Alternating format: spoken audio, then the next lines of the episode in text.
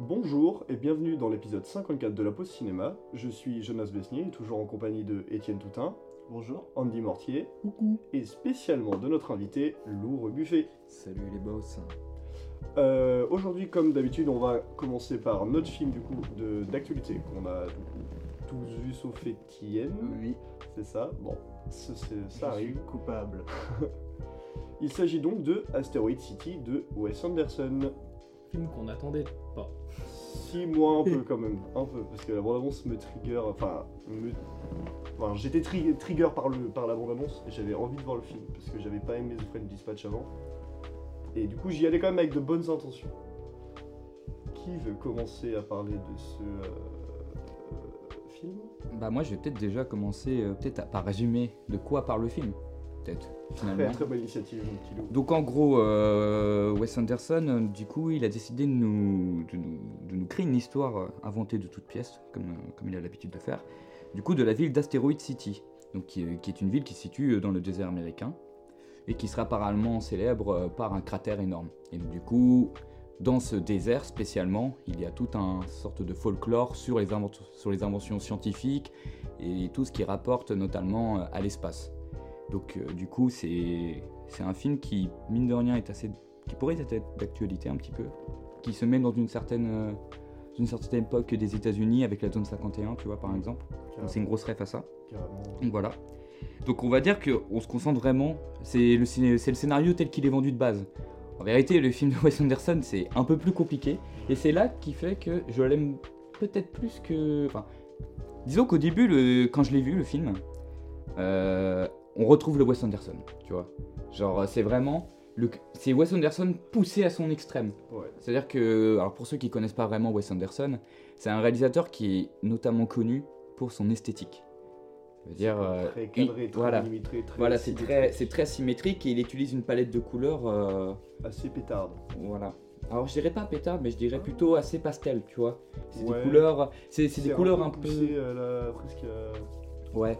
Moi, les couleurs sont à l'extrême quand même, hein, c'est très très prononcé comme. Bah, c'est vrai que c'est assez prononcé. Disons qu'on on, Ouais. on- on a souvent du rose, tu vois, par exemple, du rose qui pète souvent. En fait, on a un contraste Bah, dans les plans. On a un contraste dans les, euh, dans le plan, notamment avec des couleurs qui peuvent être variées, souvent avec du rose, tu vois, des couleurs assez vives, avec à côté une couleur très mate, tu vois. Mhm. On peut penser par exemple à Grand, Duba- Grand euh, Hotel. Bah, voilà, c'est- ça. moi, c'est le film qui est vraiment le film rose entre guillemets de. Ouais, c'est ça, exactement. Et mon préféré de Wes Anderson de tous ceux que j'ai vu pour l'instant. Et tu vois, par exemple, Asteroid City, il y a ça, tu vois, par exemple, avec les maisons, Ouais, mais il y a les pas, y a maisons dans le désert.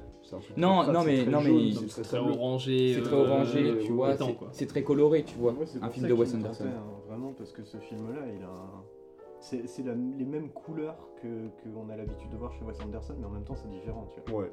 ouais. C'est pas un Grand C'est- Budapest Hotel 2. quoi. Ah non, pas du tout. Non. C'est c'est ça qui. Visuellement, ça n'a rien à voir. Mais heureusement qu'il a pas fait ça pendant tout le film. Mhm. Parce que. euh, non, le film aurait été euh, genre, euh, entièrement sur Asteroid City. Euh, moi, je me serais fait vraiment chier, je pense. J'aurais mais j'aurais délingué le film. hein. Bah, moi aussi, mais euh, j'aime même encore moins ce qu'il a fait derrière avec les actes.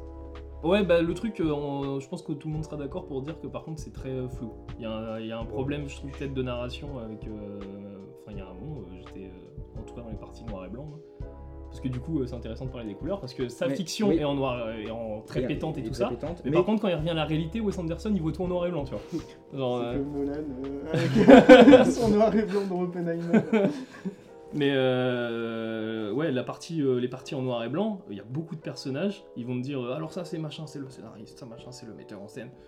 Et euh, il y a des relations qui sont jouées dedans et tout ça. Enfin, c'est c'est très. euh, Moi, je suis sorti du film, j'étais en mode, bah, faudrait- j'ai pas envie de le remater le truc, mais faudrait que je le remate pour comprendre un peu tout le délire. Euh, par exemple, tu disais que toi, que le personnage de William Dafoe, tu te souviens plus de ce qu'il fait. Bah, je veux dire, il sert à rien. Enfin, Bah, il y a plein de personnages qui sont entre eux qui servent à rien.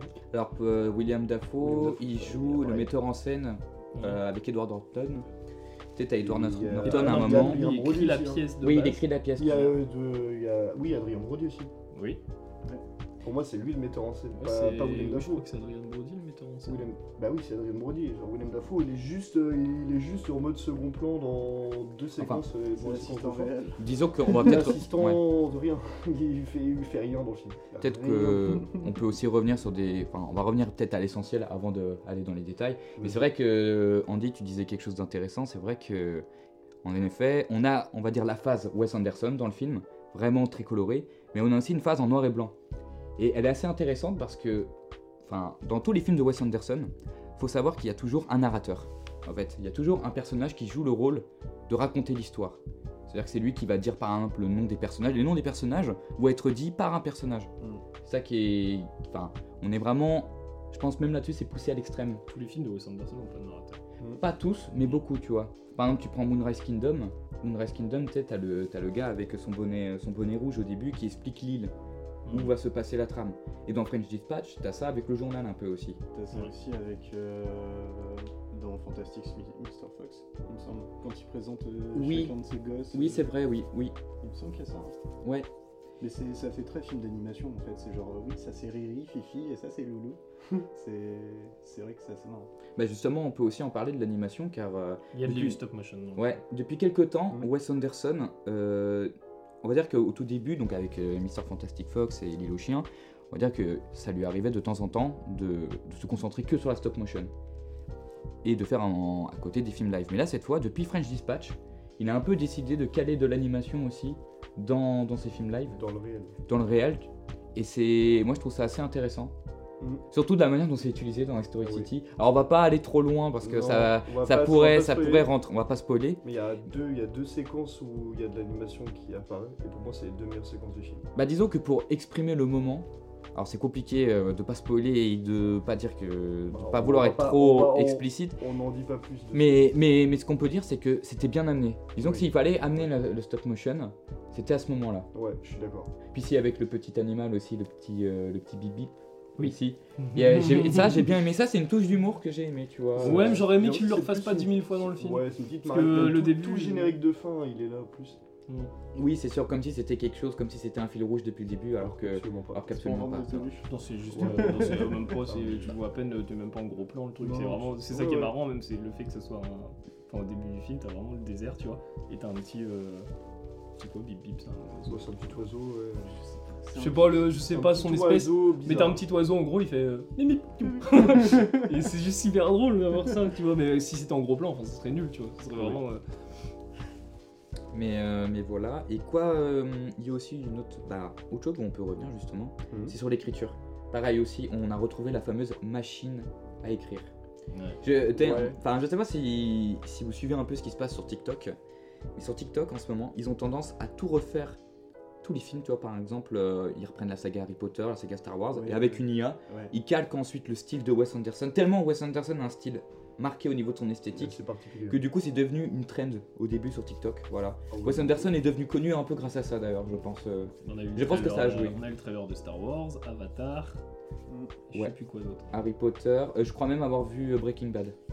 Moi je, je crois, je crois que j'ai vu Breaking Bad en mode Wes Anderson. Oh la vache Bah en vrai, Breaking Nous Bad, devons obtenir en des cristaux de couleur bleue. Bleu la, la série, enfin le produit audiovisuel qui, se re- qui ressemble le plus à Asteroid City, visuellement parlant. Ouais, bah, quand tu. Ouais. Bah. Bah si. Alors là, faire une comparaison de l'esthétique Non, de Breaking Bad et de Wes Anderson. c'est- une comparaison de l'extrême, tu vois, même parce que c'est un désert Harry dans les Potter. deux, euh. Oui, voilà, c'est parce qu'il y a un désert, c'est jaune, on est au Mexique. Harry Potter, euh, Laurence genre d'Arabie, ça me rappelle Breaking Anderson. Dans tous les cas, ça reste hyper extrême. Wally, ça me rappelle euh, Breaking Bad. C'est vrai. Bref, pardon. mais vraiment, moi, pour moi, pour moi, je suis sûr que le film serait resté sur Asteroid City dans le sens où, du coup, il aurait écrit cette partie-là. Il serait arrivé dans une impasse Wes Anderson. Peut-être. Il serait arrivé dans l'impasse de- que j'avais peur, moi. Et moi, ce qui m'a, moi, ce qui m'a décidé, on va dire, ce qui m'a plus fait pencher en mode ah non, j'aime bien le film finalement. Alors que moi, j'attendais pas le film. hein. J'étais en mode non, non, je suis sûr que le film, euh, ça va être l'impasse pour Wes Anderson.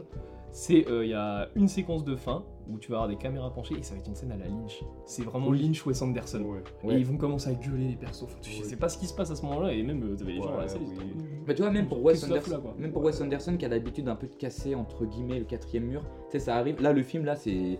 C'est limite le péter le quatrième mur, ça fait partie du, du film, tu vois. Mais c'est pour ça, ouais. scénario intégrant. Il du casse truc. pas vraiment le quatrième mur, bah, sauf Ouais. à ses regards caméra quand il s'adresse à limite au public, Mm. avec le narrateur. Mais euh, non, il casse plutôt le oui, le- il casse le mur euh, de la scène Ouais, dans le voilà. film, dans Asteroid City. Ouais, voilà, c'est. Bryan Cranston que je trouve extrêmement raté. Bah, euh, faut un narrateur. Bah, ouais, non, mais enfin, en vrai, c'est là où justement ce que tu dis, c'est que s'il n'y avait pas eu tous ces actes et tout ce problème de narrateur, le film aurait été euh, plus chiant et aurait plus désingue. Et c'est là pour moi où je trouve du coup, du coup que ça, enfin, il y a un gros problème d'écriture dans tout le film. C'est que justement, moi, en fait, le côté acte, euh, narrateur, comme ça, en fait, et, ça sert pas à grand chose. À part te- C'est une pièce de théâtre de base, Ah ouais, donc mais euh, le côté acte là, il est un peu. euh, Dès le début, en fait, on te dit bah tous les enjeux, on s'en bat les couilles parce que c'est de la fiction, c'est du faux. Donc t'es là en fait. Ça pas- moi, ça m'a pas empêché. Mais ouais, mais Bah, tu moi, connais je pas la crois suite. J'y crois pas au film. Mais tout ce qui arrive, toi, j'ai- pas d'excitation. Moi, qu'est-ce qui va arriver J'ai pas d'excitation quand il y a des trucs. Je suis pas en mode euh, genre euh, j'ai de l'attente pour ce qui va se passer après. Ouais, mais le- juste très que très si tu vas voir une pièce de théâtre, tu vas te dire du coup t'as pas d'attente dans la pièce de théâtre Mais parce que c'est une pièce de théâtre. Mais pas du tout. Ça- C'est pas du tout. C'est pas du tout ça. Pareil pour un film. Mais oui, mais non, là, c'est- non, non, bah non, non, pas du tout. C'est juste là au niveau de l'écriture, genre le fait que t'as le narrateur et que ça se coupe en actes, genre au niveau de la fiction du truc, quand on te dit, quand on répète tout le film que c'est une fiction, en fait ça annule tous les enjeux en fait qui, qui te sont proposés à l'écran. Bah non, Et moi j'ai bah, suivi l'histoire d'Asteroid City, on la connaît pas de toute façon Mais de base, donc tu suis. C'est Wes Anderson qui te propose une pièce de théâtre au Que final. tu la connaisses ou pas, tu vois, que ce soit si tu prends un autre film qui te dit direct que c'est une fiction dès le début et tout, genre enfin moi si tout le film on te répète que c'est une fiction, que c'est une fiction, en fait tous les enjeux qu'il y a, tu vois, bah globalement moi ça me les annule, ça me les enlève, parce que à chaque Ouais, fois mais- que c'est une fiction et que c'est faux. Ouais, mais non, c'est différent. Je, je crois pas au film, je crois pas au truc. Mais on te propose un spectacle. théâtre, mais c'est justement assumé dès le début qu'on va te proposer un spectacle. Après, Oui, à bah toi oui, ou pas de t'immerger dedans. Je trouve que ça c'est une grosse faiblesse d'écriture. Ah non, non, non, non, non, non, non, non, je pense pas qu'on. Non, non, on peut pas parler de problème d'écriture, c'est pas la même chose. Oh, toi, c'est plutôt. Toi, c'est toi le problème que tu as eu, c'est plus sur, euh, on va dire, euh, sur la dramaturgie, sur la manière dont c'est amené, tu vois. Ouais, C'est le scénario de base qui te gêne, mais tu peux pas dire qu'il est mal écrit, parce que tu vois, tu peux ne, ça peut te sortir dedans, tu vois. Mais c'est comme The Artist. Au final, quand tu regardes The Artist, euh, par exemple, t'as ce truc aussi qui te sort, tu vois. Mais oui, mais Et pourtant, et pourtant, The Artist joue sur le même plan. Et mais moi, c'est pour ça que j'ai le même problème avec The Artist aussi. Ouais, oui, mais toi, parce que du coup, t'as des problèmes où on va dire que toi, c'est plus l'histoire qui t'embête que plutôt toi. Moi, par exemple, j'ai vu des films où on peut dire que c'est mal écrit, tu vois. Genre, par exemple, t'as des personnages qui tiennent pas la route et tout. Ouais. Tu... Mais c'est pas. euh, mais l'histoire peut être très bien de base, La, tu la la moitié, la, des per- Pure. la moitié des personnages Ah oui. qui servent à rien sont hyper mal écrits dans le film. Non, ils Euh, servent pas à sont rien. écrits comme tous les personnages de Wes Anderson. hein. Bah, Ouais, c'est le c'est- film le plus. C'est le moins accessible de Wes Anderson, mais c'est son film le plus Wes Anderson. Pour moi, c'est oui, mais il y a- aussi. pour moi, il- là, c'est un trop plein, tu vois. Il y a ju- il y a juste beaucoup trop plein, tu vois. Genre, c'est comme The French Dispatch. The French Dispatch et Wes Anderson souffrent de la même chose, le fait qu'il y ait beaucoup trop de personnages et qu'en moins de deux heures, t'as pas le temps de développer Ah. tout le monde et que t'as des personnages qui vont faire deux apparitions, qui vont dire un petit truc drôle, un petit truc où, je sais pas, où ils, ils font rien globalement, tu sais pas qui c'est et tu les retiens pas et du coup, la moitié des personnages là, je m'en souviens plus. Bah, ça, euh, Même des personnages qui se rajoutent dans le- le- la file rouge, comme le personnage de Tom Hanks, il sert à quoi dans le film? Ouais, c'est intéressant. C'est intéressant par rapport au truc par- au parallèle avec Lynch, parce que euh, en soi, c'est un reproche que tu peux faire à beaucoup de cinéastes, de dire bah, pourquoi ce personnage-là il pop, il sert à rien. Ben oui. Bah, euh, cas, ça dépend. Pourquoi tous les personnages, pourquoi, un personnage justement, pourquoi tous les personnages ils devraient servir à quelque chose? Genre par exemple, on prend, euh, vas-y, euh, euh, The Darjeeling Limited.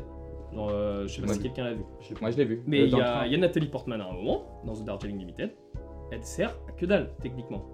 Vraiment, c'est euh, c'est juste, on la met parce qu'il y a un court métrage à côté, machin, mais dans le film, elle sert à rien, tu vois. C'est vrai. C'est euh, même dans. C'est un train, le truc, c'est un film dans un train et tout ça, il va y avoir des rencontres, ça va être des rencontres de 5 secondes des fois, et puis tu le reverras plus après, le mec. Et puis Ouais, même, c'est pas vois, grave, tu vois. Ça dépend, ça dépend aussi euh, de- des plans dans lesquels les personnages sont conscrits, tu vois, genre le personnage de Tom Hanks dans le film est au premier plan, parce qu'il est avec la famille de Jason Schwartz- Schwartzman, etc. Ouais, mais il arrive Oui. après, lui. Oui, mais lui, il, il- il interagit avec le fil rouge de l'histoire, avec, avec le fil rouge, avec ce qui se passe dès le début du film. Mais il est assez bien développé quand même. Mais Enfin, je veux dire, au- il sert à Ouais. rien. Bah, au début, Non. tu le vois, il est Ouais, derrière, il y a sa villa, terrain de golf, tout ça. Déjà, à l'image, tu captes comment il est, le personnage de mais, Tom mais- Hanks. mais bien sûr, mais il sert à quoi, mec? Il n'y a aucune remise en question. Alors, alors, alors non. Non, Ça sert à non, rien, non, il non, non, mais rien, il est là tout le film, et à chaque fois que je le vois, j'ai aucune euh, émotion, aucune, aucune chose qui me dit qu'en fait le personnage sert à quelque chose et a fait avancer le fil rouge. Il sert pas à grand chose. Non, mais c'est pas ça que c'est pas comme ça faut voir le rôle de personnage, tu vois. Moi, je pense que le rôle de personnage, tu le limites trop à il doit euh, un personnage doit forcément jouer sur toute la narration, sachant que c'est un film de Wes Anderson où t'as pas vraiment de d'un plan A à un point B. Non, laisse-moi laisse-moi finir ton mon raisonnement, ça va revenir sur ce que tu dis justement. Le truc, c'est que tu vois, le personnage de Tom Hanks, euh, il joue beaucoup aussi sur la personnalité du personnage principal. Les deux évoluent de la même manière au final. Par exemple, il y a un moment assez touchant, je trouve, c'est que quand le personnage de Tom Hanks propose euh, au personnage principal, euh, interprété par. euh. Voilà.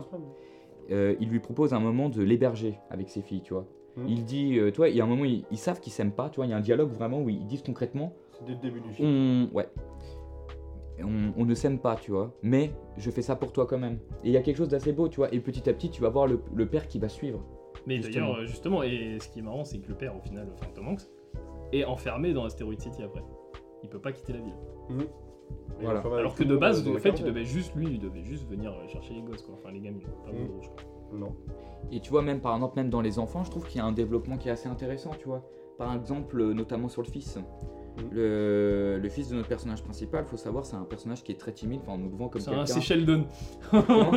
C'est Sheldon. Ouais, voilà, c'est ça. C'est c'est quelqu'un de très timide, mais très intelligent, et petit à petit, il progresse et il arrive à avoir. euh, Mais il est pas intimidé. Non, il est pas intimidé. C'est ça, oui, c'est exactement. Il est pas timide, il est pas intimidé, Il est, voilà. il est timide, mais pas intimidé. C'est ça. Mais disons que tous les personnages, tu vois, même, tu vois, par exemple, on pourrait très bien parler aussi du rôle de Margot Robbie. Margot Robbie, concrètement, elle apparaît combien de plans? Elle apparaît une fois sur une photo, Et sur un seul plan. et euh, on va dire, allez, euh, sur un on va dire qu'il y a deux plans au total si on joue sur la technique, tu vois. Mais pourtant, il y a quand même, elle arrive quand même à avoir une, une sorte d'importance, parce que, bon, pas de détails sur euh, le scénario, parce que je vous invite quand même à le voir pour vous faire votre propre avis. Mais disons que avec ces doubles narrations, elle a un rôle quand même. En fait, c'est ça que j'aime aussi dans le film, c'est que donc, moi, ça m'a jamais empêché, toi, de considérer la pièce Asteroid City euh, comme étant un film à part, et voir ensuite la, la- la scène, tu vois, la pièce. Moi, il n'y a pas de souci, tu vois. Il y a plein de films où ils font ça, par exemple, c'était quoi? Bah, En vrai, euh, ouais, il y en a énormément. Michel Gondry, il fait souvent ça, d'ailleurs, dans ses films. Enfin, tu sais, il a tout le temps la tendance à casser ce quatrième mur et à remettre en cause totalement les personnages. Toi, même Truman Show, t'as dû pas l'aimer aussi, parce que du coup, Mais au si, final, on était dans une... Bah, pas- ça reste Un très Truman Show, il te le vend dès le début. En plus, que c'est pas, euh, que c'est pas réel et tout. Du coup, oui, techniquement, ça annule. là, là, ce qui est bien, c'est qu'il joue, vraiment à fond dans Truman Show sur le fait que c'est une sorte de télé-réalité qui n'est pas vraiment construite dans le réel. Bon, il faut- Alors que là, genre, c'est un truc qu'on te dit, genre, la pièce en soi, c'est on t'inscrit dans le réel de la pièce, mais en fait, la réalité, qui est la vraie réalité en noir et blanc autour, genre, en fait, t'annihiles tout le réel de, de la pièce d'Asteroid City. Donc en fait, c'est un truc qui, qui se, qui, se, qui se rentre dedans, tu vois, mais qui se qui s'autodétruit. Et du coup, bah moi, j'ai c'est pour ma part, j'ai du mal à croire au film en fait. Et du coup, je me fais très vite assez Mais le comparatif avec Truman Show est pas con d'ailleurs, parce que je me demande Ouais. même s'il n'y a pas un- Mais en vrai, une référence, enfin en tout cas une, une inspiration, parce qu'il y a beaucoup de- d'endroits dans le Truman Show où il y a des portes cachées, des trucs comme Mm. ça euh, dans les décors, et il y a une porte à un moment, euh, à un moment il y a un passage de Asteroid City à la- à l'arrière euh, de Oui, la scène. Là, Exactement. on ouvre une oui, petite porte dans un rocher et tout. oui, c'est ça, oui. Donc euh, Oui. non, pour moi, ouais, c'est- non, pour moi si tu acceptes pas Asteroid City, du coup tu acceptes pas Truman Show. non. Ouais, Non, bah non, C'est- je suis pas d'accord. C'est pour moi, c'est complètement différent. Parce que moi, il y a tout aussi le fait qu'il y a beaucoup trop de personnages qui fait que du coup, il y a. Ah, mais ça, ça, toujours, ça je suis d'accord, tu peux pas le reprocher à Wes Anderson. Il... T'es toujours dans des bourbiers avec Wes Anderson. hein. Faut- tu- vois, Son et- écriture, ouais. Et, et d'ailleurs, même c'est con, mais tu prends, hein. tu prends Mr. Fantastic Fox, c'était pareil euh, en stop Mr. motion. Fox. Il y a beaucoup moins de personnages. Ah ouais, mais t'as tout, toute la famille qui a des Oh interactions. non mais regarde le coach, ah, je pense à un perso, le coach. Genre on le voit qu'une scène, c'est pour expliquer son putain de jeu là de merde. Et euh, Oui, on le revoit pas après. On le revoit à la fin. il y a Ouais, pas de- Il y a tout- il y a un truc justement sur le, le jeu. qui La vie aquatique aussi, Dans hein. la suite du film avec les gosses derrière. Avec la vie aquatique, c'était pareil. hein. La vie aquatique, tu suivais tout le bateau. Et dans le bateau, euh, genre, euh, tu suivais tout l'équipage. Mais t'avais des mini-relations qui, tu sais, qui, qui pouvaient se créer entre deux personnages, toi, en soum soum. Et euh, bah, c'est. Il a toujours fonctionné comme ça. De toute façon, il fonctionne de manière très théâtrale. Wes Anderson, Mm. c'est un réalisateur du théâtre, je pense, en vrai. En vrai. Et d'ailleurs, je peux- je- J'y reviendrai même sur un autre point. Pour moi, alors c'est mon interprétation du truc, mais je crois que Wes Anderson, en fait, il a mis une, une- Enfin, tous les réalisateurs mettent une part dans son film, certes. Mais j'ai l'impression qu'il parle de lui-même. Oui. Le personnage, même juste l'acteur, Edward Norton, dans la manière dont il est agencé, dans la manière dont il est maquillé, C'est ouais, euh, oui, c'est- oui, c'est Wes Anderson, tu vois. C'est un personnage un peu excentrique, tu vois, qui fait ses trucs dans son coin. Un peu, je pense, euh, le cliché que les gens se feraient sur lui, tu vois. Et je pense que ça parle un peu lui-même, tu vois. Aussi sur peut-être pas sa mort du cinéma, tu vois, ou. Enfin, C'est sur le- peut-être, en vrai, c'est peut-être le film de rupture avec Wes Anderson, c'est qu'il se rend compte qu'il doit changer. Parce que tu vois, Parce que justement, il se remet en question, Edward Norton. En tout cas, il y a, il y a un délire euh, je Ouais, remise en ça. question avec le personnage d'Edward Norton et de sa pièce. Et peut-être qu'il se dit Wes Anderson, mais euh, faudrait peut-être que j'arrête à un moment, parce que là, c'est vrai qu'Asteroid City, enfin, même tous les gens euh, enfin, qui suivent un, à un moment Wes Anderson, un minimum, là, depuis pas mal de temps, ils se disent euh, on arrive dans une impasse avec Wes Anderson. Bah, c'est tout le temps la même chose. Et puis là, euh, vu qu'il du coup, il essaie toujours d'en faire plus, d'en mettre plus, d'en mettre plus. Quand t'arrives sur The French Dispatch ou sur Asteroid City, bah t'as vite fait le tour, tu Bah, c'est surtout qu'après French Dispatch, tu vois, c'est vrai que même toi, refaire un film, on va dire dans la même, dans la même charte graphique que French Dispatch, c'était audacieux parce que c'était un peu son film somme. C'était le film où, il- où vraiment, genre, tu recommandes. Bah, c'est le film. En fait, c'est le film. Non, mais c'est pas une histoire de délire ou pas. Je pense que si t'as regardé tous les films de Wes Anderson et que t'as aimé, tu vois, French Dispatch, mais c'est c'est incroyable. Genre, t'as tout. T'as l'animation, t'as la part artistique euh, d'animation de Wes Anderson dedans. T'as tous les personnages, en plus t'as tous les acteurs euh, célèbres, tu vois, euh, qui jouent Owen Wilson, qu'on n'a pas retrouvé d'ailleurs dans ce volet-là. Ni Bill Murray. Alors Bill Murray, on a une petite théorie ici avec Ah, Andy. il va jouer le personnage de Tom Hanks. Moi, je pense que Tom, je pense clairement que Tom Hanks a été appelé à la rescousse euh, suite aux polémiques euh, que Bill Murray s'est mangé dans la gueule. C'est pas plus mal, hein Et il y a Jeff Goldblum dans le film. Oui, Ouais. Qui C'est joue, vrai. euh, on dira pas qui. Non, non, on joue. dira, on dira pas qui On joue. dira pas qui joue. Mais, Mais disons que ouais, voilà, il a pas ses, enfin c'est ça que j'ai trouvé marrant aussi, c'est qu'il a pas ses deux têtes d'affiche habituelles, parce que dans quasiment tous les films de Wes Anderson, t'as as Owen, t'as Bill, t'as même, euh, t'as même toute la famille euh, Owen en fait euh, qui, est, qui est dans ces films. Mhm. Donc voilà. Mais euh, bien, j'ai perdu le point où je voulais en venir. Je- un petit moment, le saviez-vous? Saviez-vous que Jason, Jason Schwartzman est de la famille des Coppola? Voilà. Ah Ouais? Mais en plus, ce qui est pas déconnant, parce que au, Parce que scénar- au à la- scénario, il y a le Roman Coppola, Roman Coppola. qui est le fils aussi. Ah euh, oui, et qui, oui, qui est au scénario, c'est ça. Et qui est du coup de la famille aussi de Nicolas Cage. Ouais, D'ailleurs, Roman Coppola, il avait aussi écrit Moonrise Kingdom. ouais, mais il a écrit Aussi. quasiment la plupart des Wes Anderson. Il a écrit aussi The French Dispatch avec Wes Anderson. Et Il a pourquoi écrit- Nicolas Cage ne joue toujours pas avec Wes Anderson Ouais, du coup, vu qu'il y a autant de liens avec les Coppola, tu vois Ouais, Par c'est contre, en clair. vrai, que- j'ai un point positif que, que j'aimerais que j'aimerais euh, Un mettre alien. par rapport au film. Justement, non, c'est Jason Schwartzman.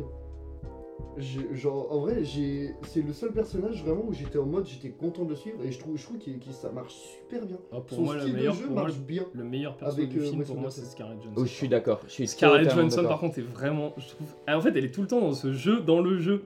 Bah oui, Ouais. C'est beaucoup trop bien, vraiment, elle est trop ça- bien oui, écrite. bah en vrai, je suis, je suis, je suis. Ah, et puis il y a autre chose. Là-dessus, je peux être plutôt d'accord, tu vois. En vrai, je trouve aussi que. Je suis Jason Schwartzman et même la relation que, avec euh, Scarlett Ouais. Johansson. Et ça parle toujours, ça, ça parle toujours d'histoire d'amour, en vrai, chez Wes Ah ouais. Anderson. ça Il y a toujours une ça- finalité en mode histoire d'amour. Ça, c'est un, ça, c'est un truc qui fait bien. Ça, c'est un truc qui fonctionne. La vie aquatique, Ouais. Moonrise Kingdom. Ouais. euh, Quand Budapest Hotel, t'as toujours la scène, enfin moi je vois cette scène-là de Wes Anderson, de scène d'amour, tu vois, dans le camion. Ouais, Dans le camion, plein de trucs, euh, plein de boîtes de gâteaux là. oui, c'est ça, Et oui. euh, d'ailleurs, en plus, le gamin, euh, Mm. Lobby Boy, il joue dans. Ah oui, oui, c'est vrai. oui. J'ai pas son nom, mais euh, il y a un petit Oui, aussi dans- Et d'ailleurs, euh. Là, on pourrait revenir aussi, si on n'en a pas parlé, mais c'est le nombre. Enfin, on en parle avec les personnages depuis tout à l'heure, mais c'est le nombre d'acteurs. Mais de grosses têtes. Et Genre, je me demande combien il peut coûter son film. Parce que, genre, honnêtement, avec les décors. Parce que, quand même, Ouais, ils font les, les- les décors. font des- euh, ils font des concessions Ils le font pour ça. pas cher parce qu'il est pote avec tout le monde. Ouais, ouais, mais quand même, attends. Est-ce qu'on peut me rappeler, s'il vous plaît, tout- la liste de tous les acteurs là? Enfin, des, des plus, des plus connus qu'on a. Bah, Jason On- Schwartzman, Tom Hanks, euh, Jeff Scarlett Johansson, euh, Scarlett Johansson, Tilda Swinton, Jeffrey Wright. Oui, Jeffrey Wright, euh, Edward Willem Dafoe, Norton, Willem Edward Dafoe. Adrien Brody, Margot Robbie. Margot Robbie. Euh, Il y a euh, le Liv Schreiber. Il y a qui d'autre? Damien. Bonnard, oui. Mais il parle pas du tout. Du coup, on a deux Jason Schwartzman, Scarlett Johansson, Tom Hanks, Jeffrey Wright, Tilda Swinton, Brian Cranston, Edward Norton, Adrian Brody, Liv Schreiber, Schreiber. euh, Hope Davis, Stephen Park, Ah oui, Stephen Park. Fried, Il jouait dans. Maya Ouais. Hawke, Steve Carell, Chao. Matt Dillon, Oui. Hong Shao, Willem Dafoe, Margot Robbie, Tony Revolori, euh, Jake Ryan et Jeff Goldblum. C'est vrai qu'il y a. Putain, j'avais oublié. Et- Oui, Matt Dillon, ça m'a choqué de le voir en Oh, oui. Matt Dillon, putain, c'est lui que j'ai cherché. Steve Carell aussi. enfin. Oui, il y a Steve Carell aussi. Donc, euh, quand même, tu vois, Oui, putain, c'est ça reste quand même un film. Mais moi, c'est ce qui commence aussi à me saouler, par contre, c'est les têtes d'affiche Ouais. Anderson. Parce qu'avoir un caméo de tel personnage euh, pendant 5 secondes, euh, bah, le truc, c'est que ça me sort du machin. Je me dis, ah, c'est machin, ah, c'est machin. Genre, The Grand Budapest Hotel, c'est ça, à un moment, il y a les coups de fil là qui s'arrêtent pas de se passer là. Et c'est un bordel pas possible aussi avec les acteurs. Enfin, tu te dis, ah, il y avait le Murray Mais ça fait ça dans The Dispatch aussi, puissance fois 1000, tu vois. Bah, c'est dans tous ces Et films. là, et- mais là c'est pareil, mais ouais, mais c'est pas intéressant. C'est pas que c'est pas intéressant. C'est sa marque. C'est sa marque de fabrique. Mais C'est une marque. pas- c'est pas- Mais à un moment, il va devoir. euh, c'est forcément. ah, il va devoir de toute façon changer ça. Ah, bah, de toute façon, je pense. Ah ouais, parce que devoir, là, euh, moi- ou alors détourner un Moi, peu. s'il me, il me refait un film, son prochain film, c'est un truc, c'est vraiment le- la même chose comme ça et tout. Mais Après, Story je suis même pas ressemble sûr- pas au reste de ces films. Je suis même pas sûr d'aller le voir. hein. Bah, et puis après, c'est le seul à faire ça aussi. hein. Bah ouais, c'est ça, mais c'est qu'en fait, Bien que tu quelqu'un vois, le fasse. regarde, tu vois, c'est le quatrième film de Wes Anderson que j'ai déjà vu et j'en ai déjà marre de son style, tu vois. Bah, arrête de les regarder. Bah ouais, On va voir c'est The ça. Darjeeling Limited qui est le moins Mais en dans vrai, son en style. vrai, je suis, je suis quand même curieux, j'ai quand même envie C'est d'aller comme voir quand tous on ces, dit tous ces que autres films, tu vois. En soi, si Quentin Dupieux t'aimes pas son cinéma, bah te force pas à le regarder, ça sera pas mieux après. Hein. Ah bah bien sûr, mais de toute Faut façon- aimer ce qu'il fait quoi. Mais c'est pareil, tu vois, mais enfin, moi je suis toujours Pareil, curieux, je suis toujours curieux, tu vois, toujours en quête d'une surprise. Tu vois, The Grand Budapest Hotel, je considère ça comme un grand film, j'aime énormément le film. Et c'est Moonrise Kingdom, c'est le tout premier que j'ai vu de, Ouais. de Wes Anderson. Je pense que le plus accessible, ça reste Moonrise Kingdom. Ah, parce Fantastic Mr. Fox aussi, qui, est- qui est- qui Alors, peut être. euh, je pense que c'est- plus connu. Mais on va dire que vraiment, sans, si on enlève euh, la patte euh, stop motion qu'il a et tout, Ouais. genre en vrai, Moonrise Kingdom, ça se regarde super bien parce que ça va trop bien avec euh, son esthétique. Alors que tu vois, par exemple, dans d'autres films, ça peut sortir les gens parce que ça, ça actuel... Enfin, je trouve que ça a tendance à peut-être à intellectualiser un peu trop le film. Tu vois, je trouve qu'Asteroid City, en vrai, euh, euh, tu, tu mets ça à ton gamin, euh, ouais, il a le seum. Tu vois, genre, genre, je veux dire, je veux dire, en vrai, je veux dire, il est. il- il- Ouais, mais non, non, non, parce que celui du pieux, il est, il est loufoque, tu vois, et des fois, il, a un humour, il a un humour assez barré, tu vois. Alors que les films de Wes Anderson, c'est trop soutenu pour qu'un gosse rigole, tu vois. Et alors, si tu regardes en anglais, alors là, c'est encore pire. Mais ils sont plus accessibles, c'est The Grand Budapest Hotel. quoi. Ah, mon Red Kingdom avec les enfants et tout, tu vois, genre. Mr. Fox. Ouais, ouais. Fantastic Mr. Fox, je trouve, il a, la- Bon, je trouve que c'est plus accessible quand même. Mais, euh, Oui. mais moi, je, je- justement, je m'attendais quoi- avec quoi à Wes Anderson Je m'attendais juste, je voulais voir autre chose, mais je m'attendais pas à, à ça. Et au final, tant mieux. Et je me dis, mais justement, j'étais content dans la salle parce que il y avait tous les jeunes, machin et tout, qui étaient, tu voyais que c'était des fans de Wes Anderson, des fans des TikTok et tout. Et au début, les 40 premières minutes, t'entendais des. Genre, ils étaient, chi- c'était chiant. Et j'étais en mode, ah, Wes Anderson, non, il prend un risque. Parce qu'il a, écarté son public, hein, vraiment, au début du film. Euh, C'est long au début, quoi. Non, je pense pas qu'il ait écarté son public, hein, c'est juste que, comme je l'ai dit avec TikTok, il y a un événement qui s'est créé devant ce réal, tu vois. Mais tu sais, juste que sur l'esthétique, tu vois. Et là, ça peut peut-être être un problème, comme tu le disais, Jonas. C'est disons quoi, il se concentre beaucoup là-dessus. Peut-être trop. Et justement, peut-être que ce qui l'a saoulé, et peut-être qu'il l'a pré-shot euh, justement dans ce film-là, c'est qu'il s'est dit, ok, je sors ce film, je sais que c'est, je sais que c'est que moi, ça, ça me saoule honnêtement. Mais vas-y, j'en fais un dernier, tu vois. Je pense que c'est plus vu en mode vas-y. Mais en même temps, tu vois, Ouais, donc, faut pas qu'il fasse du film. Après, depuis-. The French Dispatch, en tout cas, moi je trouve, parce que jusqu'à, euh, on va dire, The Grand Budapest Hotel, et euh, tu prends ces films d'animation, niveau plan, il n'y a pas de signification. The French Dispatch et euh, Asteroid City, par contre, non, il utilise son esthétique et sa technique, genre ces trucs très clean, machin et tout, ça va avoir un sens. Même le côté split screen dans le film, il est super bien exploité dans les relations des personnages. Et aussi dans la manière dont c'est filmé, on a souvent, on a souvent la découpe d'appart. En fait, c'est ce qu'on retrouve dans la vie aquatique un peu, euh, dans, dans ce genre de film. C'est-à-dire qu'il va. Toi, tu vas passer près d'une maison et tu vas voir l'entièreté de la maison et les personnages Ouais. qui sont à côté avec un travelling parfaitement latéral. T'as pas vu un travelling plus latéral que ça de ma life? Je sais pas combien de rails il achète, tu vois, pour faire ses travelling. Mais mec, c'est des kilomètres. hein. Genre vraiment, c'est un travelling. Y a pas, genre, ça ne bouge pas. Mm. Ça se voit que c'est pas fait au steadicam, ça se voit qu'il a fait chier. Genre d'ailleurs, je pense là-dessus, Wes Anderson, ça doit être un de ses plus gros défauts, c'est qu'à mon avis, par contre, ça doit être un mec un peu Obsédé du contrôle. obsédé du contrôle, tu vois. Et je pense que que ce soit avec la stop motion ou alors avec son esthétique, genre vraiment pour lui, c'est. Et même, tu vois, genre, il se concentre moins sur le jeu d'acteur, parce que toi, c'est en soi euh, le jeu d'acteur de. Enfin, les jeux d'acteurs des acteurs, blablabla, grosse répétition, et bah, euh, ils sont pas poussés à l'extrême, tu vois. C'est pas dans un film de Wes Anderson où tu vas, tu vas te mettre à lâcher une énorme larme parce qu'il y a un personnage qui t'a fait lâcher. alors moi je pense qu'il avec ses acteurs. Et d'ailleurs, il y a un truc qui tourne Oui. par rapport à Jeffrey Wright et la scène Ah ouais. qui a été tournée Bah, 30 fois c'est- juste pour dégainer un Ouais, pistolet. c'est des jeux d'acteurs qui sont pas communs, mais qui se retrouvent dans tous ces films. Tu vois, dans The French Dispatch, c'est à peu près le même style de jeu, tu vois. Hmm. Et c'est. Ouais, mais justement, tu vois, on va dire qu'il y a d'autres films, c'est la larme, tu vois, par exemple, Scarlett Johansson, honnêtement, je pense que tu. C'est, c'est- ça va peut-être être terrible ce que je veux dire, mais disons que tu vois, elle est plus expressive dans un Marvel que dans ce film-là, tu vois. Elle joue, dans tous les personnages de Wes Anderson, ils ont toujours l'air blasés, tu vois. Ouais, Genre en mode, tu sais, genre, ils écoutent une réplique, ils sont en mode. Ah. Tu vois, genre, tu sais, tu tu ils bougent pas trop de la tête, tu vois, ils, sont- ils ont pas les émotions qui dégagent comme ça. T'as jamais vu un film de Wes Anderson où t'as un personnage qui pète un câble, tu vois, vraiment qui va casser ce- cette histoire de jeu. Tu sens que c'est écrit au niveau des dialogues, tu vois, et Mm. tu sais que c'est récité. Voilà, dans. Très Non, mais- mais, version. De Oui. Mais tu vois, genre, bon, dans Asteroid City, ça se justifie totalement. Tu vois, genre, tu vois le truc, tu comprends pourquoi les. C'est c'est peut-être un des seuls films où tu comprends cette justification, tu vois. C'est peut-être le film, toi, où tout se justifie le mieux, dans Wes Anderson. Bref. Bon, je pense qu'on a déjà pas mal parlé euh, de tous les aspects, que ce soit au niveau, euh, au niveau de l'image, au niveau des acteurs, Ouais, au niveau du bah, scénario. c'est- Globalement, euh, en vrai, pour. euh, Pour vous, vous mettrez quelle note? Ouah. Sur 10, allez, sur 10. Ah, Sur 10, moi je mets plus sur 5 mes notes, mais. Bah, sur 10, t'as plus de nuances, disons. Ouais, c'est pas faux. C'est- Je dirais 4, je pense. 4 Ok. Ouais, ouais. Ok, donc pour toi, c'est. pas, en fait, j'ai pas détesté, tu vois. Ouais. Mais il y a beaucoup de choses, moi, qui m'ont vraiment pas plu. Parce que Et 4. c'est là où, pour finir, comme avec que ce soit Quentin Dupieux ou Wes Anderson, c'est pour ma part, c'est très subjectif hein, ce que je dis, euh, attention. Ah, bah, on est là pour C'est, ça. hein. mais bien sûr, c'est en fait pour moi ils sont capables du pire comme du meilleur. C'est-à-dire qu'en fait forcément je vais continuer à aller voir les films parce Du que pur comme du meilleur. exactement, exactement. C'est, tu vois, tu peux très, il peut très bien sortir un film là, son prochain, ça se trouve, à Wes Anderson, je vais l'adorer, comme le prochain du ça se trouve, je vais l'adorer, ou comme je vais. Ah, ça fait détester deux films qui sortent, Wes Anderson, ça fait deux films que tu détestes, mec. hein. Bah ouais, mais j'en ai deux j'en ai vu quatre, j'en ai, j'en ai, j'en ai- j'en ai vu quatre. Il y en a deux que j'aime beaucoup, et deux que j'aime pas trop, tu vois. Enfin, un que j'aime vraiment pas trop, et un que j'aime pas trop, tu vois. Bah, les films que tu détestes le plus, c'est les films qui sont le plus Wes Anderson. Bah ouais, mais là c'est. c'est- regarde, pour- regarde pour Pour moi, un faire un test, moi, regarde euh, mais The Darjeeling Limited pour voir si tu l'aimes. Je suis sûr que tu kifferais. Bah, mais c'est le film, c'est, il est pas très Wes Anderson le film. Bah, on va Pourtant, il y a sa patte quand même dedans. On verra, Mais c'est pas poussé à l'extrême. J'ai aucun problème avec ça, ça va, c'est que c'est juste vraiment là sur ces deux derniers films, genre c'est trop bordel, c'est c'est- il est trop à fond, trop poussé, trop poussé. C'est- ça, ça devient un peu d'un sur la longue, c'est un peu chiant. Bah, c'est ça le truc qui est bien. Bah moi c'est le truc qui me dérange un peu. je recite mais- ça parce que c'est mon film préféré de Wes Anderson, mais The Limited, il y a des temps de pause. mais je Il y a des petits, il y a des comprends, beaux tu vois, moments, je comprends. des trucs. euh, Mais tu vois, mais c'est comme si on refait, tu faisais pareil tout l'heure avec Quentin Dupieux, tu vois, Quentin Dupieux, moi j'aime, j'adore Mandibule.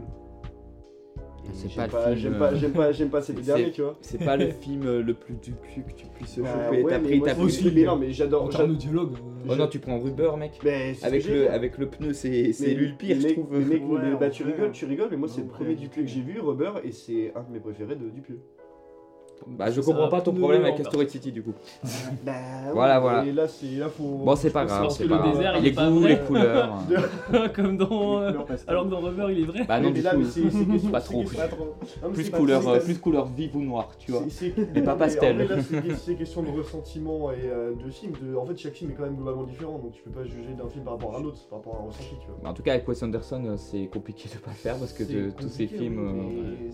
Et d'ailleurs, en parlant de ça, alors pour conclure, j'ai vu qu'il allait sortir aussi un, un moyen métrage. Alors c'est ouf, sur Wikipédia c'est écrit moyen métrage. Ok. Donc déjà c'est une des premières fois où je pense que j'ai Ah, entendu je parler sais de quoi moyen tu vas Ouais. parler, mais Ouais. non, c'est bien un long métrage. hein, parce que c'est Ouais. une suite de nouvelles de Roald Dahl, en gros. C'est Oh. euh, un film euh, avec plusieurs nouvelles de Roald Dahl.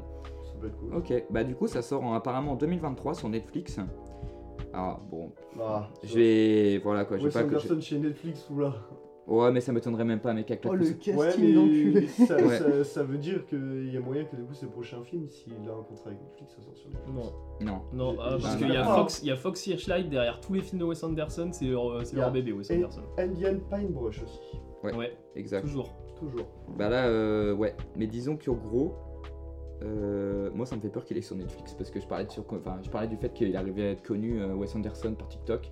Et ce que j'espère, c'est que. Il va passer au petit écran lui aussi. Et lui aussi, il va passer au petit écran et malheureusement, il va se faire euh, copier-coller sa mère. Je pense qu'à un moment, il va se dégoûter. Oh, le première personne de son, le premier réel qui copie Wes Anderson, il est foutu. hein. Ouais, Ah ouais, oui, on peut pas le faire, hein. Ouais, non, non, bah oui, il va se faire, il va se sera faire, il grillé va se faire instant, hein. lyncher. C'est comme ceux qui copient Tarantino, on les voit.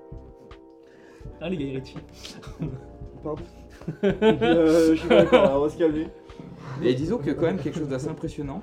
On verra peut-être pour la première fois euh, Benedict Cumberbatch dans ce film Oh, Ça, c'est.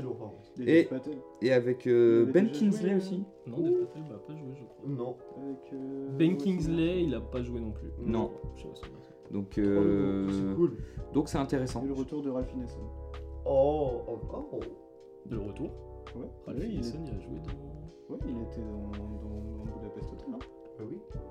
Il joue qui dans Ouais, Budapest Hotel? Je sais pas. Euh, Dites-moi euh, dites-moi le perso Attends, qui attends, joue. hein. attends, attends, attends. Euh, J'ai pas vu le En fait, mais j'ai j'ai- ma. Ralph Ineson, il joue pas dans le Grand Budapest. Si, je suis quasi sûr. Mais il fait qui? Attends, mais parce qu'en vrai, ce que tu me dis, ça me semble pas déconnant. Parce que j'ai pas seulement souvenir là-dessus. C'est Ralph Fiennes. Vous confondez Ralph avec Fiennes. Ralph. Ouais, Ah, c'est Ralph oui. Fiennes, Ah. Ah, putain, ah oui, non, d'accord, oui, pardon. Je me c'est suis- pas Ralph Non, Ineson. si, si, non, je Ah, me bah suis. oui, oui, Je me suis. Je me suis. euh, je- Ralph Ineson, il a Ouais, pas sa place dans un le film. Si, si, si, euh, c'est Il y a Ralph Ineson Ouais, euh, euh, il est dedans. Il est même un acteur. euh, Mais non, Ralph Fiennes. Ah, c'est Ralph Fiennes. Ralph je sais Fiennes. pas. Ralph Ineson. Ah, Il a pas de nom. C'est le on mec, coupera ça au montage. Hein. c'est- ok, bah voilà. Donc euh, du coup, c'était c'était la petite conclusion. Alors si, moi je vais mettre ma note. Ah. Vas-y. Moi en vrai, euh, un peu comme Andy, je dirais. sur 10. On, va- on va- on va dire sur 10. Ouais, je vais mettre 7,5 euh, sur 10, je pense. C'était mieux, ouais, ça va. 7,5, voilà. Moi, je m'attendais à lui donner 3. Ça se tient. Bah, moi, je. Ouais, m'attendais à lui donner 5, 6. faut savoir que je suis un grand fan de Wes Anderson et euh, je m'attendais à moi non plus pas l'aimer, tu vois. Je, je, je sentais venir la, le trop, ouais. le trop de trop. Et euh, ouais, enfin voilà. Voilà. Bah, du coup, c'est c'est son film le plus chiant.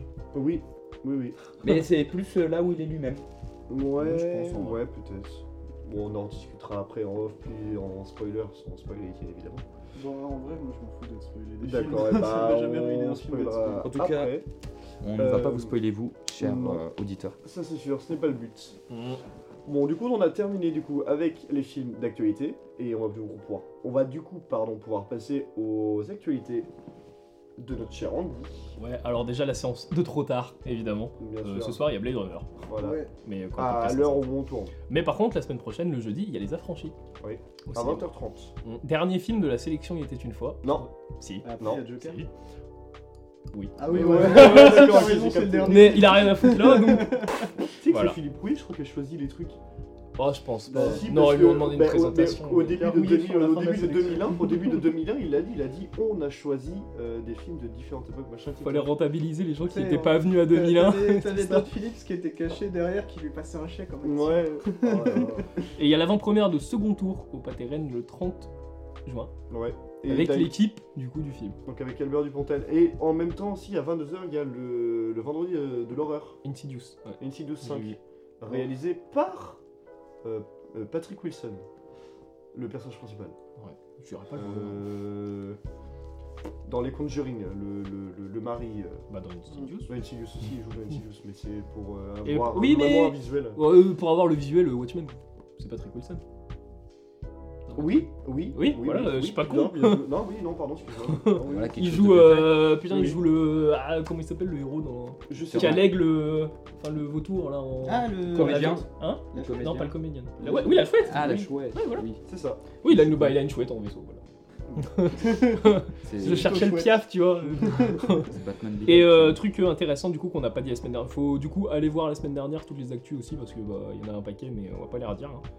Parce qu'il y en a trop jusqu'en septembre. Ouais. Mais euh, dimanche 2 juillet, du coup, il y a House de Nobuhiko Obayashi. Euh, Aozu. Alors moi je dis House parce que c'est House. Ouais, c'est ça, non, le titre genre. Aozu pour moi c'est un réalisateur euh, avec Oui. un accent bizarre, tu vois. Oui. Mais euh, ouais, euh, House, euh, maison en japonais comme Et il faut, faut voir ce film.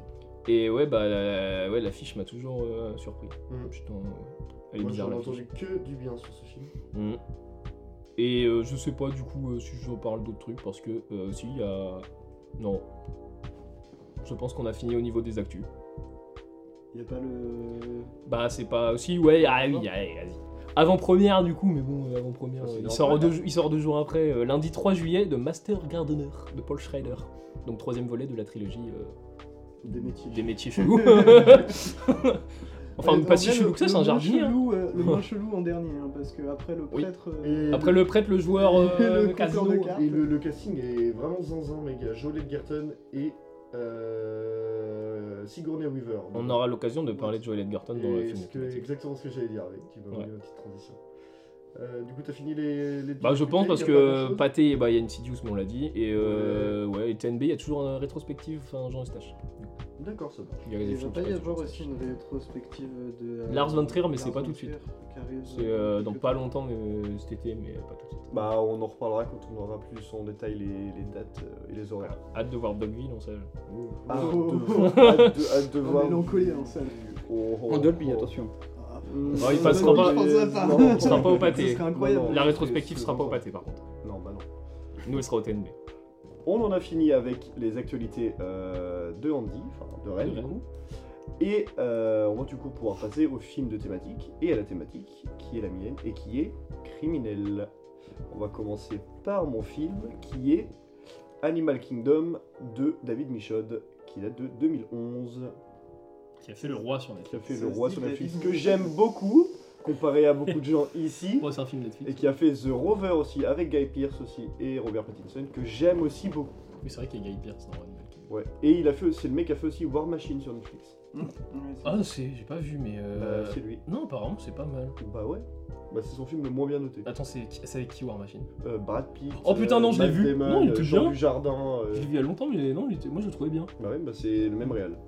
C'est le même gars. Et c'est son film le moins noté. Le moins bien noté. Non, bah ouais, bah, je préfère War Machine à- au roi. Euh, je l'ai pas vu War Machine, c'est le seul que j'ai pas vu. Ah, Brad Pitt est incroyable dedans par contre. Bah, faudra que je regarde. Euh, mais bref, revenons du coup euh, à Animal Kingdom, qui est du coup son premier film. Donc, euh, c'est un premier film.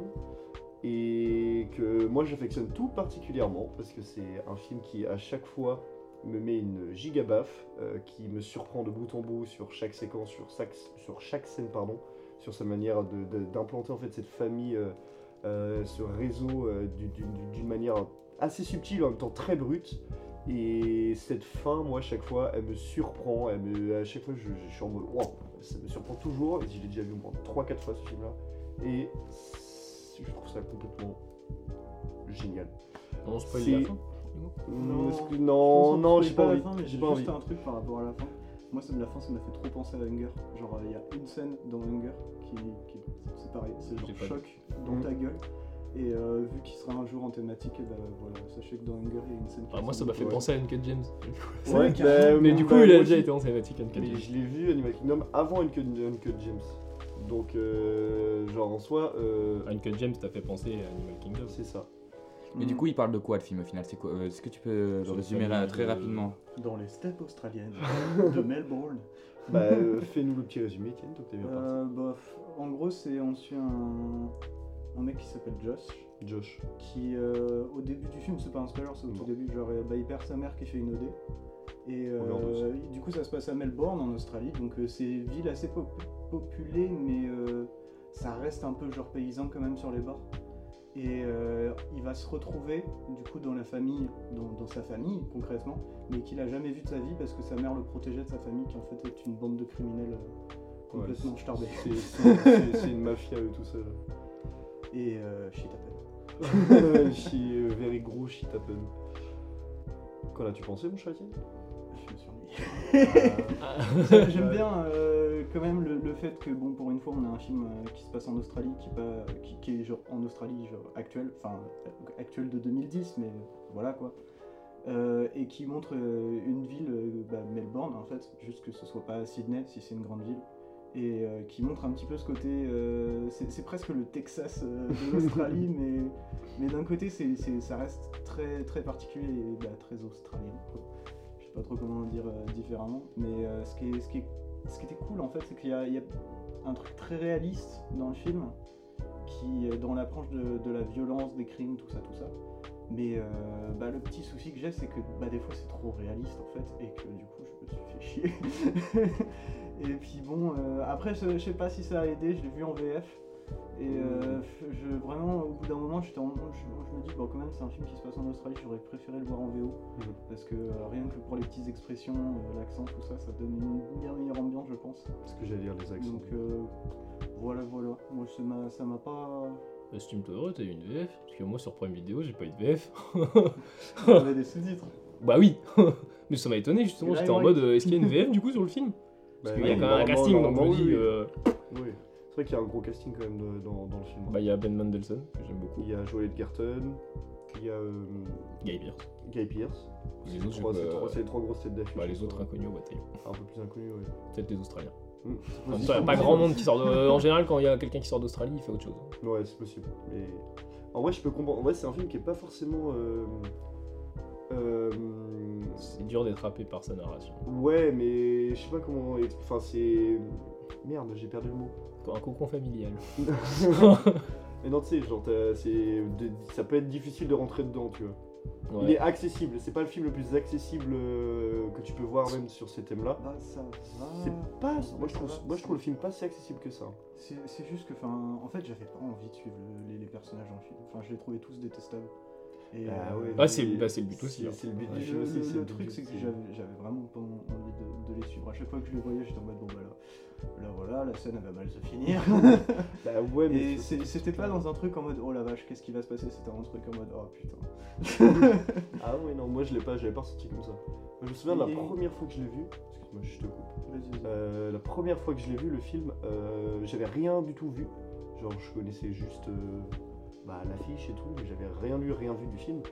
Et justement, la narration, même au niveau des personnages, où en fait, tous- les personnages, même le personnage principal en soi, tu vois, même Josh, forcément un personnage euh, à qui tu as envie de t'attacher non plus. Euh, bah ouais, mais genre, enfin moi c'est comme ça que j'ai ressenti, tu vois, genre. sociopathe. je. Bah ouais, mais c'est ça, tu vois, mais c'est en fait, c'est- tous ces Gosling. personnages, on te les dépeint tous comme des. Il y en a un, c'est un sociopathe, a un, c'est un énorme enculé euh, complètement fou, enfin ils sont tous complètement zinzin. Mm. Et de dire que d'arriver justement à suivre en fait toute l'histoire, toute la narration, et pour ma part avoir très envie de suivre, de se dire qu'est-ce qui va se passer, en même temps en détestant les personnages, mais en réussissant à vouloir les suivre, bah, moi personnellement je trouve ça genre complètement fou. Et c'est pour moi un des gros points forts du film, c'est justement sa narration. Ah c'est justement ça, c'est que euh, j'avais pas envie de les suivre. C'est pas comme un Breaking Bad où euh, bah, beaucoup, beaucoup, beaucoup des persos, même même il y en a qui sont exécrables, mais t'as quand même envie de voir ce qui se passe. Bah euh, là pour moi, ils- j'avais juste pas envie de, de les voir. Parce que quand tu commences Animal Kingdom, tu, ah, Animal Kingdom, tu sais qu'ils sont exécrables les mecs. Ouais. Par contre Breaking Bad c'est différent, Oui, c'est un mec sûr. qui va tomber là-dedans. Mais même Du coup tu dire, vas suivre euh, ce truc là quoi. T'as beaucoup de personnages dans Breaking Bad qui commencent dès le début et qui sont déjà exécrables et qui Mm. pourtant bah, euh, je m'y attachais, je me disais, euh, genre tu vois Tuco, genre Oui. en soi euh, bah, c'est un, vilain vrai de vrai tu vois, mais il est quand même intéressant, il m'a quand même intéressé je voulais savoir ce qui se passait, je voulais savoir euh, pourquoi est-ce qu'il allait voir un vieux en fauteuil roulant, enfin je sais pas. Hector Salamanca. Mm.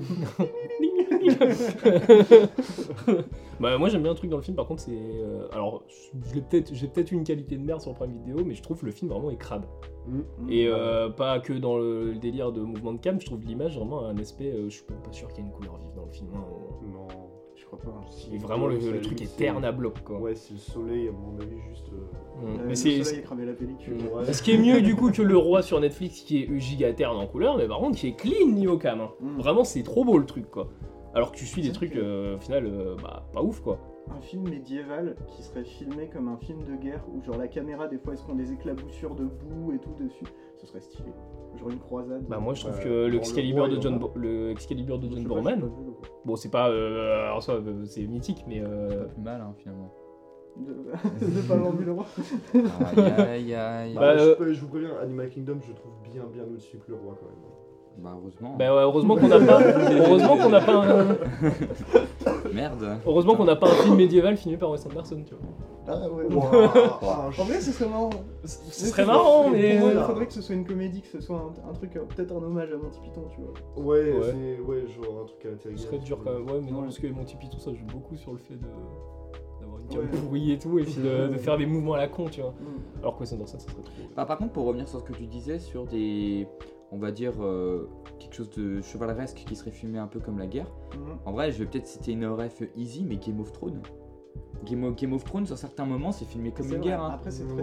La bataille des bâtards c'est de la Et la, c'est- la- la bataille des bâtards, euh, avec euh, Stark qui se bat contre euh, le- euh, les Ramsay Bolton. Bolton. J'ai- J'aimerais Ouais. bien. Ah, tu Ramsay vois, Bolton, tu vois, genre vraiment, des, tu vois des chevaux qui tombent par terre, toi devant lui, la caméra elle change tout le temps d'angle de vue, tu vois.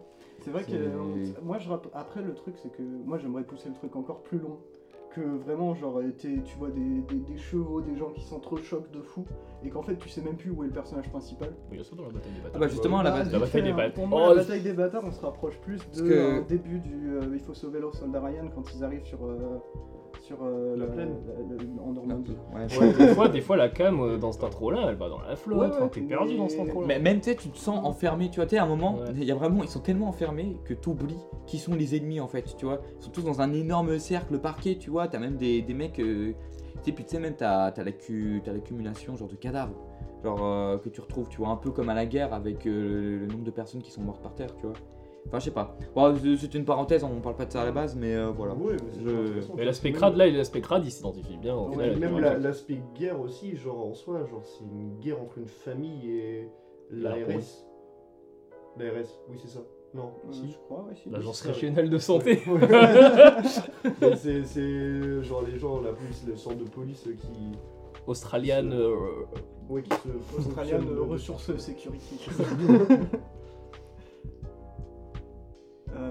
Moi ouais, c'est vrai que Mais j'ai eu du mal euh, comme Etienne moi. ouais sur. Bah suivre, enfin juste.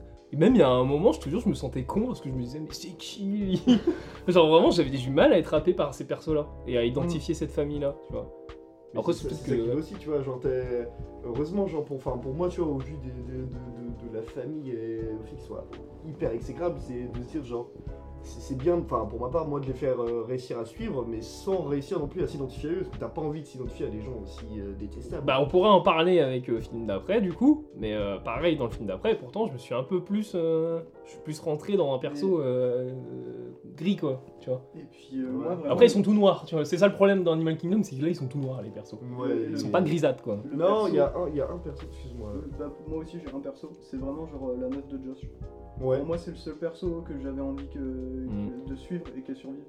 Ouais. Mais euh, bah, euh, le truc, c'est qu'elle est, elle est tellement dans un truc sombre que en fait, t'as en- juste envie de la secouer et d'être en mode mais barre-toi du film. Cours.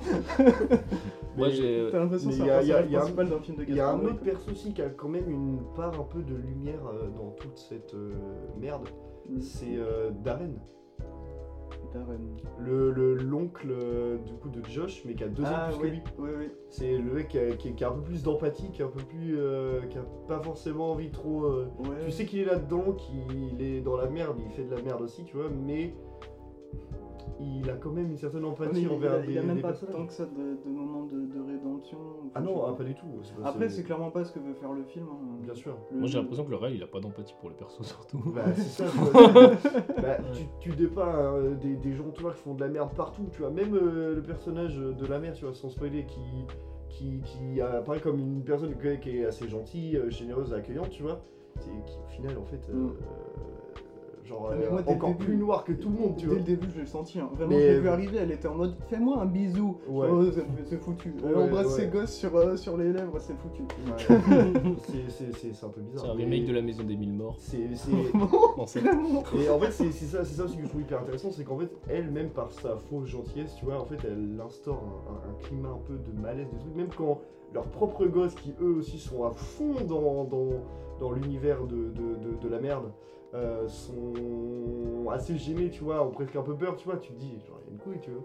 Puis quand elle arrive, t'es en mode, oh, ok. Ouais, ça, fait, c'est- ça fait flipper quoi. Bah ouais, c'est ça. Mais c'est ça aussi que veut produire le film. Et c'est moi, ça m'a touché direct en plein cœur. Enfin, de la manière où, genre, ça ça m'a choqué, tu vois, j'étais en mode, waouh. Le, le truc, c'est que bah, ça fait flipper sur le papier, mais euh, bah, quand je regarde le film, bah, je me fais chier. Parce qu'il y, a- il y a eu que quelques moments où j'étais vraiment euh, sous stress et où je me disais, ah ouais, il y a vraiment quelque chose. C'est, euh, Bon, après, c'est, je, je, je dis quasi rien, mais c'est un moment où ils sortent avec une voiture d'un garage. Ouais. Et, euh, et là, j'étais en mode, je sais qu'il y a une couille qui va arriver, je sais juste pas quand. Et là, t'es dans l'attente du truc. Mais, euh, mais sinon, bah. Mais ça m'a fait penser à Mud aussi, c'est ce que je voulais dire. Ah Je trouvais un petit rapprochement. Le parallèle est intéressant. En vrai, j'aime bien. Parce que t'as.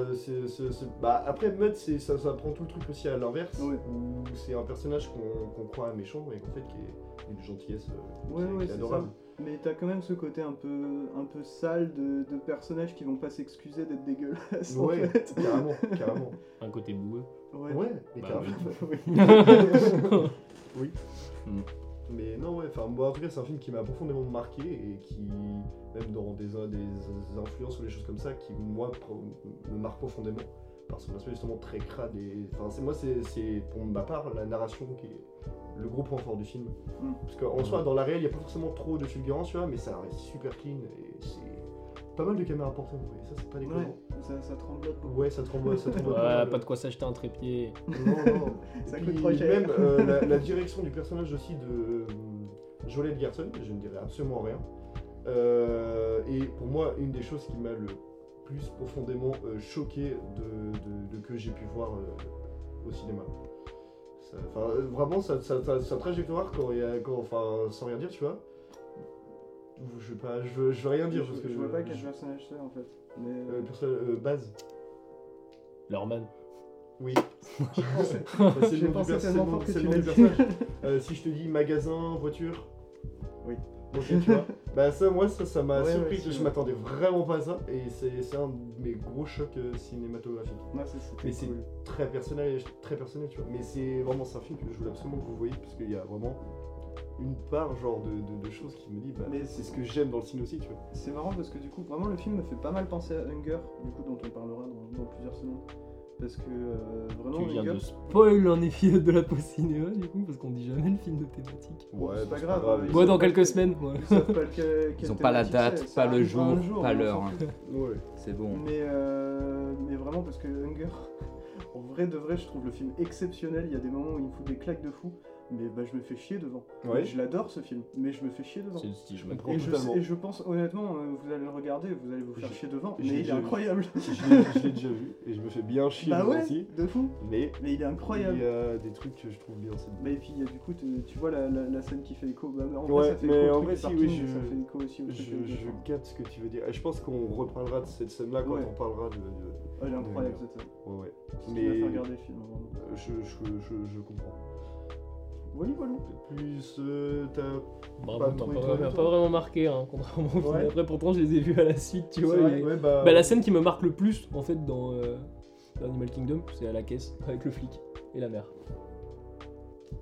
Ah oui, oui, oui. C'est la scène qui me marque le. C'est la- c'est presque la seule scène que j'ai du film. Ah ouais? Ouais. Moi j'ai tellement. Parce que j'aimais bien le dialogue, j'aimais bien l'enjeu du truc, tu vois.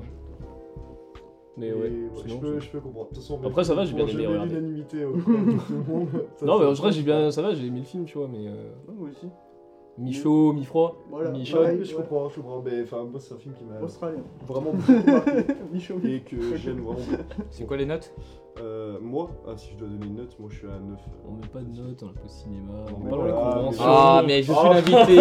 Je suis l'invité, j'exige les règles. Petite exception, petite exception, Six. allez. Moi je dirais 9, 9 on est d'accord. Ouais. Faudrait qu'on fasse des pancartes. Ouais. Je suis d'accord. tu sais, on a des pancartes avec nos têtes. Je suis d'accord avec. Du coup, je pense qu'on a fini du coup avec ce merveilleux film pour ma part et ce film euh, mi-chaud, mi-froid pour les deux. Il y a plus chaud que froid parce qu'on a mis 6. ouais, ouais, bon bah plus chaud alors. Et on va du coup pouvoir passer au film de l'invité de Buffet, Exact. qui est L'affaire Escarin de Frédéric Tellier, Et oui. date de Qui 2014. sait pas non plus qu'ils s'achètent pas de trépied. Ouais. Eh, mais ça coûte cher J'ai- les trépieds, mec. Mais par contre, après- t'as pas idée à quel point Je ça suis, coûte non, mais cher un je trépied. suis allé vidéo, voir, mec. je suis allé voir des commentaires par rapport à l'affaire Escarin après, euh, parce que je cherchais par rapport, on en parlera après, mais euh, par rapport au pied euh, égyptien. Ouais. Il y a un délire dans le film avec ce truc-là. Oui. Et je suis tombé sur des critiques du film, et il y avait un mec qui disait, oh mais il sait- par contre, il sait pas s'acheter, il sait pas acheter un trépied ou quoi? Genre dans la tête du mec, c'est, euh, il se dit pas, oh, bah, c'est peut-être voulu quand même, euh, vu que tout le film ça tremble, tu vois. Mais en fait, ça se trouve juste le pied qu'on a vu, c'est le pied du cadreur. C'est le pied- pied égyptien. Il est pas, il est pas. Le trépied. C'était lui. Il a laissé une trace sur ton à un moment, si tout le film est en, si tout le film est en caméra portée, tu te doutes bien que c'est une volonté du réel. C'est comme les gens qui ont mis une IA pour corriger justement ça. Mhm. C'est débile, tu perds, euh, tu perds un truc. Donc du Bien coup, sûr. justement, bah, avant de parler de, ce- de ces petits détails, peut-être introduire finalement le film un petit peu rapidement. Donc juste, l'affaire SK1, qu'est- de quoi ça parle? Donc en gros, on suit l'histoire de Frank Magne, qui est du coup euh, un enquêteur euh, dans la brigade 36, je 36, crois. qui est les orfèvres. les orfèvres. Ouais, voilà. Ouais. Donc du coup, c'est quoi cette brigade? C'est celle qui enquête sur les crimes. Bah, c'est le Commis. les orfèvres. Ouais, c'est comme la les police renseignements aux Ouais, c'est ça, exactement. C'est la ouais. police criminelle. Donc du coup, on suit le personnage, bah, comme j'ai dit, de Frank Magne, donc du coup, qui vient d'arriver dans, dans, dans ce milieu-là. Donc, du coup, euh, dans l'histoire, il suit, euh, on suit au début le meurtre d'une femme, d'une, et après, petit à petit, commence à faire euh, un lien avec plusieurs femmes. Et alors là, il y a quelque chose qui va se passer, et, et c'est ce que j'aime bien dans les films policiers, c'est qu'en fait, on va réellement enquêter. En fait, le spectateur, pendant le film, il va aussi faire partie de l'enquête, de par le personnage de Frank Magne. Euh, donc parce qu'au début, alors en plus le film il a un Le film bon- commence pas sur l'enquête. oui, oui, non, non, non, non, voilà, Ouais. oui, je reprends. Oui, parce que effectivement, dans tous les films de Frédéric Tellier, il y a quelque chose que je trouve intéressant, enfin, sauf son premier, mais il y a quelque chose que je trouve intéressant, c'est que euh, le montage euh, est alterné, toujours de manière, euh, pardon, est toujours alterné de manière, on va dire, différente. On va dire que, que d'un film basique où on suit la narration petit à petit du personnage et hop. Non, au tout début, on commence un peu par la fin en fait. Euh, on voit donc du coup le criminel donc, euh, qui s'appelle euh, Georges. Guy Georges, voilà, c'est ça. Donc le potentiel criminel. Euh, on va dire qu'au moment des faits, on soupçonne très fort que c'est lui, mais on va apprendre plusieurs choses dans l'histoire et petit à petit, on va être amené euh, peut-être à penser autre chose. Et c'est ce qui se passe parce qu'en fait, au tout début, avant que l'enquête démarre, en fait, on est d'abord au tribunal, on le voit en train de subir une sorte de sentence, enfin, disons qu'il y a- un procès au tribunal. Juste là, ensuite, on voit le personnage de Frank Magne. Et là, ensuite, c'est là ensuite euh, que l'enquête commence réellement. En fait, on va revenir au début, avant que cette personne-là soit soupçonnée, et on va suivre toute l'enquête. Mm. Et c'est quelque chose, moi vraiment le film, je là où j'ai adoré, c'est que certes au tout début on voit peut-être le potentiel criminel, on sait pas, tu vois, mais pendant tout le long, pendant tout le long, tu vois, on va avoir des fausses pistes. On va avoir des pistes de, on va avoir des pistes de, de criminels. Et où- en fait, on va se rendre compte que la plupart des affaires, euh, elles sont tout le temps comme ça en fait. Il y a une stat qui est donnée et qui m'a fait froid dans le dos, c'est que genre, il y a quoi 20% de, de ces affaires-là qui sont résolues. Mm. 20%. Vous vous rendez compte toutes les personnes mortes C'était à- surtout à l'époque. À l'époque, oui, oui, parce que en- si on doit recontextualiser le film, euh, on est au début, on est au début de l'ADN. On est au début des technologies d'ADN. Début des années 90. quoi. Voilà. Mais bon, on va dire qu'au début, euh, ils en sont au point de. 90, début 2000. Le Ouais. c'est début 2000. Euh, la oui, oui, pardon, c'est par, euh, par, 95. par rapport à l'enquête. Oui, c'est vrai. Bah, ça se passe, euh, ça se passe vraiment ouais, dans les années 90 jusqu'au début des années 2000. Donc c'est intéressant parce qu'à l'époque, les enquêtes, euh, elles peuvent pas être résolues simplement par. Parce que maintenant, de nos jours, c'est beaucoup plus simple. Avec l'ADN, hop, ça y est, c'est retrouvé euh, beaucoup plus rapidement. Maintenant, quelqu'un qui tue quelqu'un doit vraiment prendre d'énormes précautions. Euh, On verra dans le film que justement, on est tombé sur un malade comme ça. Alors moi, il y a juste eu la construction, on va dire, du criminel de base. On va pas citer qui c'est euh, dans l'enquête, mais que j'ai peut-être trouvé un peu faible, dans le sens où euh, j'arrive pas à comprendre comment ce mec-là, quand même, depuis le début, il a réussi à pas se faire coincer, tu vois. Mais bon, bref, qu'importe. Et sachant que c'est une histoire vraie, du coup, c'est des choses Oui, qui c'est sont vrai. vraiment arrivées. Oui, c'est des vrais faits. Mais euh, ouais. Le cas vrai, SK1 a vraiment existé, Ouais. c'est parce qu'on a affaire. à- Et c'est ça aussi, d'ailleurs, qui est frustrant dans ce film, c'est qu'en fait, plus ils ont l'impression de s'approcher de la vérité, et plus en fait, non seulement ils se rendent compte que pas du tout, parce qu'en général, il y a plein de fausses pistes qui sont écartées, et même nous, on a le seum, parce que au, pre- enfin, au premier plan, on est comme euh, l'enquêteur, on pense y être, et en fait, on va avoir 3-4 fois euh, de reprise, euh, bah non, c'est pas lui en fait, alors que tout l'accablait. Donc ça, ça, ça c'est quelque chose que je trouve intéressant. Euh, voilà. Qu'est-ce que je voulais dire d'autre aussi? Euh, Bah ouais, au niveau du, si, au niveau de, de la trame, ça monte, ça monte assez quand même euh, crescendo petit à petit. Et aussi, ce qu'il faut savoir, c'est qu'on va aussi suivre en parallèle le procès ensuite, en suivant un potentiel criminel dont on ne sait pas si c'est vraiment lui. On nous donne peut-être des, des petites indications, si oui ou non, mais disons qu'au début, on ne sait pas vraiment, tu vois. On a le bénéfice du doute. Voilà. Donc moi, je l'ai trouvé assez intéressant. Alors, il m'a beaucoup fait penser à La Nuit du 12 de Dominique Molly parce que c'est le Ouais. même, c'est exactement le même principe. Cette fois, on suit vraiment genre une enquête et là, cette fois, on n'a rien, tu vois. C'est pas comme par exemple avec euh, Fincher, avec Seven, où il trouve personne depuis le début et le mec, euh, c'est on va dire, c'est le crime parfait, tu vois. Là, on n'est pas trop dans ce crime-là, justement. On est plus dans, dans un crime euh, sale, tu vois. On va reprendre des termes, hein, c'est vrai que c'est très sale. hein. Les fautes, d'ailleurs, euh, le réalisateur, euh, Frédéric Tellier, euh, il mâche pas ses mots et je dirais même, il mâche pas ses images. hein. Il y a des images, il y a des trucs d'archives aussi. Il y a des images d'archives qui font vraiment froid dans le dos, tu vois. On est comme Frank Mine, quand on voit ça, on se dit, mais putain, comment ça se fait que l'homme soit possible d'une telle atrocité Ouais. Mais Tu vois. ça, c'est- pour moi, c'est le point fort du film. Ah bah, c'est les sensations. Euh, L'affaire Ouais, SK1. enfin, c'est- euh, Même juste, ouais, c'est en fait, il lorgne pas sur le. Genre, il va pas euh, minimiser en fait la violence des crimes. Genre, tu vois, les, les scènes de, de, de crimes, sont, quand tu les regardes, c'est c'est- enfin, c'est vraiment atroce, tu vois. C'est Bah, c'est oh, vrai que horrible. on perd un peu ce truc-là, par exemple, dans un film comme Seven, tu vois, parce que c'est un film, c'est un film avec beaucoup d'intrigues et tout, mais en fait, on est plus focalisé sur le génie du mal, tu vois, sur le fait de comment il organise ça, plutôt qu'on se concentre vraiment sur le crime. Une personne est morte. Et là, le truc, c'est que dans, dans ce film-là, dans la famille, enfin dans l'affaire SK1, j'ai failli dire la famille SK1. euh, je sais pas pourquoi, euh, j'ai failli faire un truc pas ouf. Bref, mais disons que dans cette affaire, euh, ouais, on voit vraiment les crimes violents et on voit aussi quelles répercussions ça a sur les victimes, car en fait, euh, il y a aussi les secondes victimes qui sont les parents. Mm. Et je trouve que ce film, il, il met un, il met pas forcément le point ultime là-dessus, mais il en met quand même, genre, tu vois, enfin moi j'ai eu, j'ai eu des émotions quand. Alors c'est pas un spoil, hein, vu que c'est un serial killer, le gars il en a buté des gens. Oui. À un moment il y a une victime et on voit le père qui s'écroule par terre. Oui. Et on voit la, la mère pareil, tu vois, qui, qui est complètement tétanisée, tu vois. Même au procès, quand, quand on verra une sentence qui sera donnée ou pas, on- enfin, moi c'est les, gens à côté qui m'ont plus fait de mal, tu vois, c'est pas la personne en question. Mais il y a un truc ouf, je trouve, dans l'affaire SK1 quand même, c'est qu'en vrai de vrai, on arrive à avoir euh, de l'empathie pour tous les personnages. Je dis bien tous les personnages. Ce qui est étonnant quand même pour un film qui fait, où ça se joue sur un criminel, je trouve qu'il y a une empathie quand même qui est donnée. Mais pas trop. Tu vois? Parce qu'à à la fin du film, avec le fameux dialogue entre Frank Magne et euh, le criminel, genre c'est vraiment un moment où tu sais, t'as froid, tu vois. T'entends le criminel qui dit qu'il il fait ça pour le plaisir, quoi. Enfin, tu sais que c'est une pulsion de tuer. Toi, c'est, au début, on pense à un crime réfléchi, tu vois, où il y a une psychologie, mais pas du tout, en fait. Le mec, c'est un taré, mais juste un taré, tu vois. Peut buter quelqu'un euh, comme ça. Mhm. Et euh, je trouve que ce film, il ramène beaucoup à la réalité. Et c'est ce que j'aime beaucoup chez, chez- Enfin, si je dois élargir, chez ce réal, c'est qu'en fait, vraiment, il nous apporte la réalité, tu vois. C'est. C'est pas comme un film télévisuel, tu vois. Je dirais que c'est un, c'est mieux que des films euh, de télévision. Ce que fait Tellier, ça s'y rapproche un peu, parce que l'affaire, enfin, les affaires de police et tout, les thrillers et tout, policiers, bon, c'est un genre qui est très épuisé en France, tu vois. Pour vraiment bien le réussir, faut, faut y mettre du sien, tu vois, faut rajouter quelque chose. Et je trouve que l'affaire SK1, c'est la sincérité. Tu vois, il y a... Et comme on a pu retrouver dans Goliath, par exemple, aussi, Mm. sur l'écologie. Donc un film qu'il a fait plus tard, certes, mais on sent qu'il a tenu cette voie-là, tu vois, dans sa réalisation, même dans...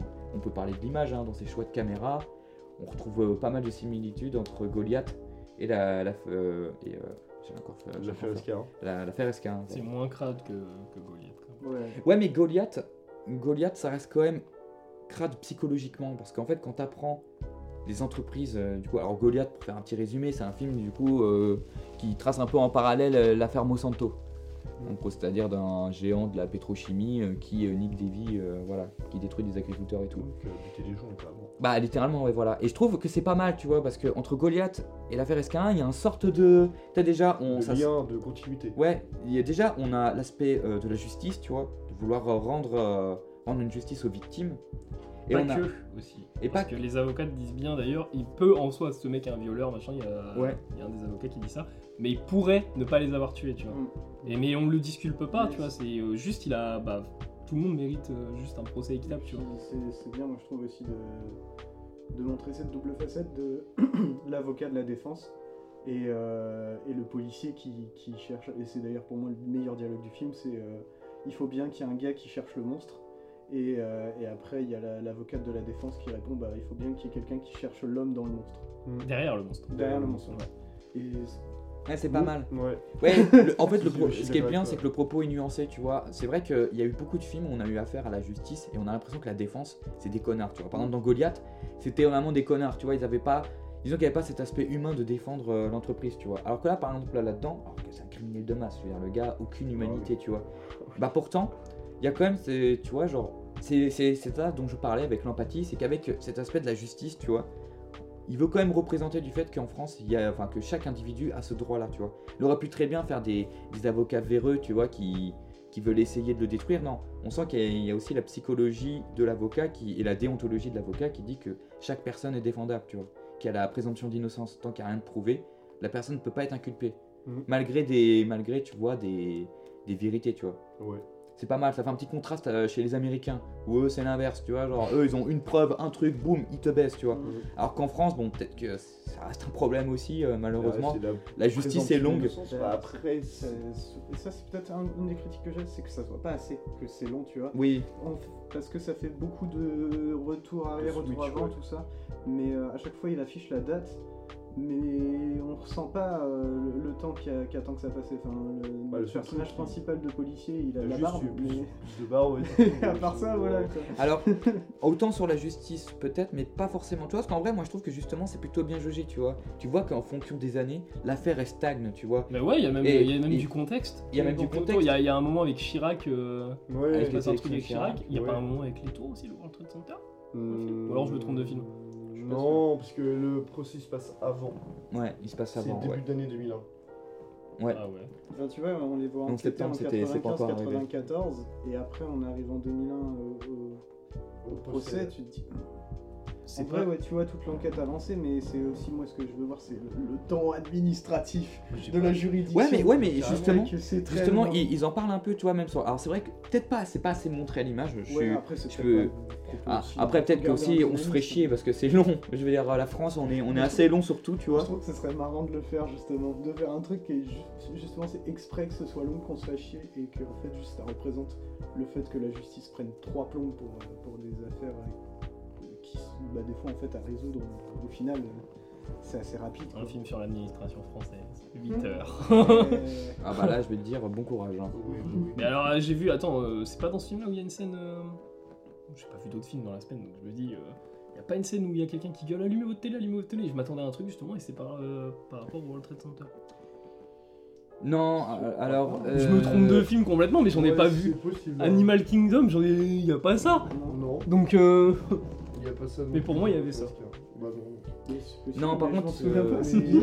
Non, par contre, il y a un moment avec les journaux du fait qu'ils publient l'annonce, tu vois, et le fait qu'à un Ouais. moment ils, Ouais, ils paniquent et qu'ils se disent ah non putain fallait pas le faire, tu vois, ça va mettre une Mhm. panique. Il y a ça.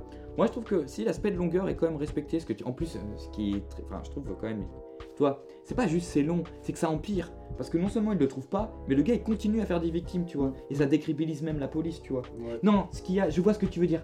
Je vois de quoi tu parles. C'est pas le 11 septembre, c'est en fait les attentats dans, dans, le, dans le métro. Dans le par métro exemple. oui. Ah Il y, a, il y a un moment, Oui. il y a un moment où il y a un attentat et justement ils changent d'enquête. Et, et- et ça c'est Oui. intéressant. Ouais, ok. De- dans le sens où la Ah police. Oui, oui, ça y est, ouais. Il y a bien du contexte Oui, quand même qui y a- oui, oui, oui, Mais par pour, contre, pour le coup, c'est même mieux, c'est du contexte français. Oui, Oui. voilà, c'est mieux, c'est français, tu vois. Et Ouais. puis bon, ça montre aussi, tu vois, euh, la bureaucratie, c'est-à-dire, tu vois, une affaire. En fait, ça, ça déshumaniserait presque l'administration, euh, on va dire, de la police. Parce qu'en gros, une affaire, c'est un cas, tu vois. C'est c'est quelque chose, mais c'est on, on- on perd l'aspect humain, tu vois. Bah, en fait, je pense aussi qu'ils doivent le perdre parce que si, si t'es trop euh, émotif par rapport à chacune des affaires, en fait, t'avances Ouais. pas. hein. Oui, Ouais, c'est vrai. Là, tu vois qu'il y a plein de scènes, de toute façon, le- le flic il, il pète Ils, un peu. ils le disent dès le début, ils le disent, tu vois, genre faut pas trop s'attacher aux affaires, faut pas être trop humain dans les affaires, sinon c'est des affaires qui te bouffent, tu vois. Oui, c'est vrai. Et d'ailleurs, notre personnage principal, c'est pour pas ça la même qu'on. phrase dans la nuit du 12 Si, mais si, mais après, après, je vais revenir sur le parallèle entre les. Des rapports. Des rapports. Pourquoi Mm. la nuit 12 c'est mieux Bah, je le fais maintenant. Euh, L'affaire SK1, en vrai, il y a pas mal de choses que j'aime dans le film. Mais il y a un truc qui me dérange beaucoup. Justement, moi, c'est le, le- le parallèle, genre le, le- le montage alterné. Parce que justement, dans la nuit du 12, enfin après, c'est aussi personnel quand je regarde un film d'enquête ou un truc comme ça, tu vois. Euh, globalement, je vais aimer suivre l'enquête parce que j'apprends des choses au fur et à mesure, tu vois. Alors que là, justement, dans le montage alterné, en fait, tu vois directement, euh, bah, du coup, Guy Georges au procès, etc. Donc, s'il est au procès, c'est que tu sais qu'il y a des preuves contre lui, donc tu sais que c'est potentiellement vraiment lui le coupable. Donc, en fait, à chaque fausse piste, à chaque truc et tout que tu vas suivre, tu sais que c'est pas euh, c'est une fausse piste, tu le sais déjà avant les enquêteurs. Donc, quand eux l'apprennent, bah, moi, je suis en mode. euh, Oui, il y a pas. Mais non, bah, parce que le moi, seul c'est truc comme ça qui que fait. ressenti, hein. Le seul truc qui c'est justifie comme ça que j'ai que- ressenti, hein. qu'il ait commis ses meurtres, c'est les aveux de fin. hein. Ouais. Ben oui, Sinon, mais les oui. viols, peut- oui, mais ils le défendent sur le fait de- d'avoir Mais, tué. mais- mais bien sûr, mais tu vois, même tout au long du film, même dès le début, on te dit, genre, il y a des ADN qui matchent entre les scènes de crime et Guy Georges à ce moment-là, dès le début du film. Ouais, mais Donc en fait, tu dis, il y a justement- des preuves qui apparaissent, et tout au long du film, sur toutes les fautes pistes, euh, bah, les gens, ils sont en mode, bah, l'ADN ne match pas, l'ADN ne match pas, il n'a mais pas les pieds égyptiens, donc en fait, le- tu sais le que c'est truc- pas lui, jusqu'à arriver euh, à Guy Georges. Moi, c'est le seul truc, justement, dans le montage alterné, c'est... En vrai, je conçois l'idée, je conçois l'idée, et je vois le truc comme une prise de risque qui est assumée et qui est, genre, pas déconnante. Mais je trouve qu'en fait, dans la forme, dans la manière de faire, bah, moi, il y a quelque chose qui me dérange et qui me fait dire, genre, bah. Soit en fait, il voulait faire en deux parties son film de procès et son film d'enquête, c'était juste, il y avait une partie trop chiante, etc. Du coup, je fais montage alterné pour euh, avoir un truc plus dynamique. Soit il y a quelque chose, il manque quelque chose, ou dans sa manière de construire son film de procès, enfin, son, sa partie de procès, pardon, et il y a, il y a, hum, un truc qui, en fait, euh, gâche un peu en fait, la découverte de l'enquête. Non, moi je suis pas d'accord parce que plus t'avances dans l'enquête, plus tu te dis que justement que le mec a rien à faire au tribunal. Et en plus, Bah, il y a le truc pas des scènes de tribunal ou des avocats qui répondent aux scènes de policiers où ils découvrent des preuves et les avocats ils regardent dans le dossier, ils voient les mêmes preuves et ils sont en mode ben non en fait ça a rien à voir. Alors que les policiers ils sont en mode ça match, ça match, c'est lui. Hmm. Et, euh, et tu te dis ah putain de merde en fait à chaque instant tout le monde fait des fucking erreurs, le dossier il est truffé de fautes et tu comprends d'autant mieux le point de vue des avocats de bah, on va le défendre corps et âme parce que ça se trouve il les a pas tués. Euh, parce que en fait euh, tu te rends compte que les policiers ils sont vraiment dans, dans le merdier à essayer de trouver des trucs quoi. Ah, D'où le délire du pied que- égyptien Ouais. d'ailleurs qui est laissé dans le film mais et tu- qui est une erreur du coup Mais de base. aussi, tu vois, c'est au milieu du film, quand t'as la séquence où en fait tu vois, genre, euh, bah, le tueur aller chez une personne et genre l'attacher, etc. Tu vois. Bah, en fait, tu vois qui c'est. Non tu vois Non, pas. Bah, mec, les- les- j'ai littéralement vu le visage du gars, frère. Tu le Ouais, vois, a tu sais qui c'est. Non, tu le vois pas, tu l'entends, tu l'entends. Tu l'entends. Oui, mais quand bien même, tu vois, Moi, par j'ai- exemple. j'ai j'ai remarqué, tu vois. Ouais, mais tu vois, par exemple, quand il est en Tu cabale, tu vois. donc tu sais qui c'est, tu vois. quand Tu il est- quand-. Ouais, mais quand il est en cabale, tu peux pas savoir non Oui. plus qu'il a commis le crime à ce moment-là. Tu vois, tu sais, on rappelle, on est à Paris dans une époque quand même où la crime. Enfin, tu sais, Et- dans le crime, il est à fond, tu vois. Ah, Même s'il ouais. recherche, il peut être en cabale, mais tu sais, il peut très bien. être- Tu sais, à un moment, on parle de cambriolage, on parle de d'autres euh, faits d'accusation Il y a aussi. pas hein. de le truc, c'est que euh. ce personnage-là, il est de base, on est en mode oui, c'est un violeur, mais ça se trouve, c'est pas le tueur. Et c'est ça la vraie question. C'est pas de est-ce que ce mec est, pas, est super gentil en fait? Non, ce mec c'est un connard, c'est un violeur. C'est acté, mais la question c'est est-ce que c'est le tueur? Et le truc, c'est que bah, même euh, si on voyait son visage à ce moment-là, Il on se dit, bah, ça se trouve, il va violer la meuf, ça se trouve, il est en cavale pour ça, mais, euh, mais on ne voit pas tuer de meuf. Bah, Donc on Ouais, sait pas si c'est lui. C'est vrai qu'on le voit, on le voit jamais tuer. Ouais, pour moi, il y a un truc qui n'a pas trop de sens. C'est pourquoi tu ferais un procès sur exactement ces gens-là qui sont morts juste pour viol, alors que tu sais qu'ils ont été violés et tués à la suite. Donc pour moi, il n'y a pas de sens en fait. euh, Moi, je pense que c'est plutôt. Alors, soit c'est fait exprès Ouais. et c'est une erreur, excuse-moi, à l'époque. Mm. De, de- des policiers de, de- de se dire bah on, on- le pour l'instant on garde que sur viol mais pas meurtre et de se dire enfin il y, a il y a quelque chose qui est bizarre c'est pourquoi elles sont toutes violées pas- et t'as toutes pas tuées suivi le truc, c'est qu'ils l'ont, ils l'ont pris, ils, ont été, ils étaient en mode c'est lui, grâce à l'ADN.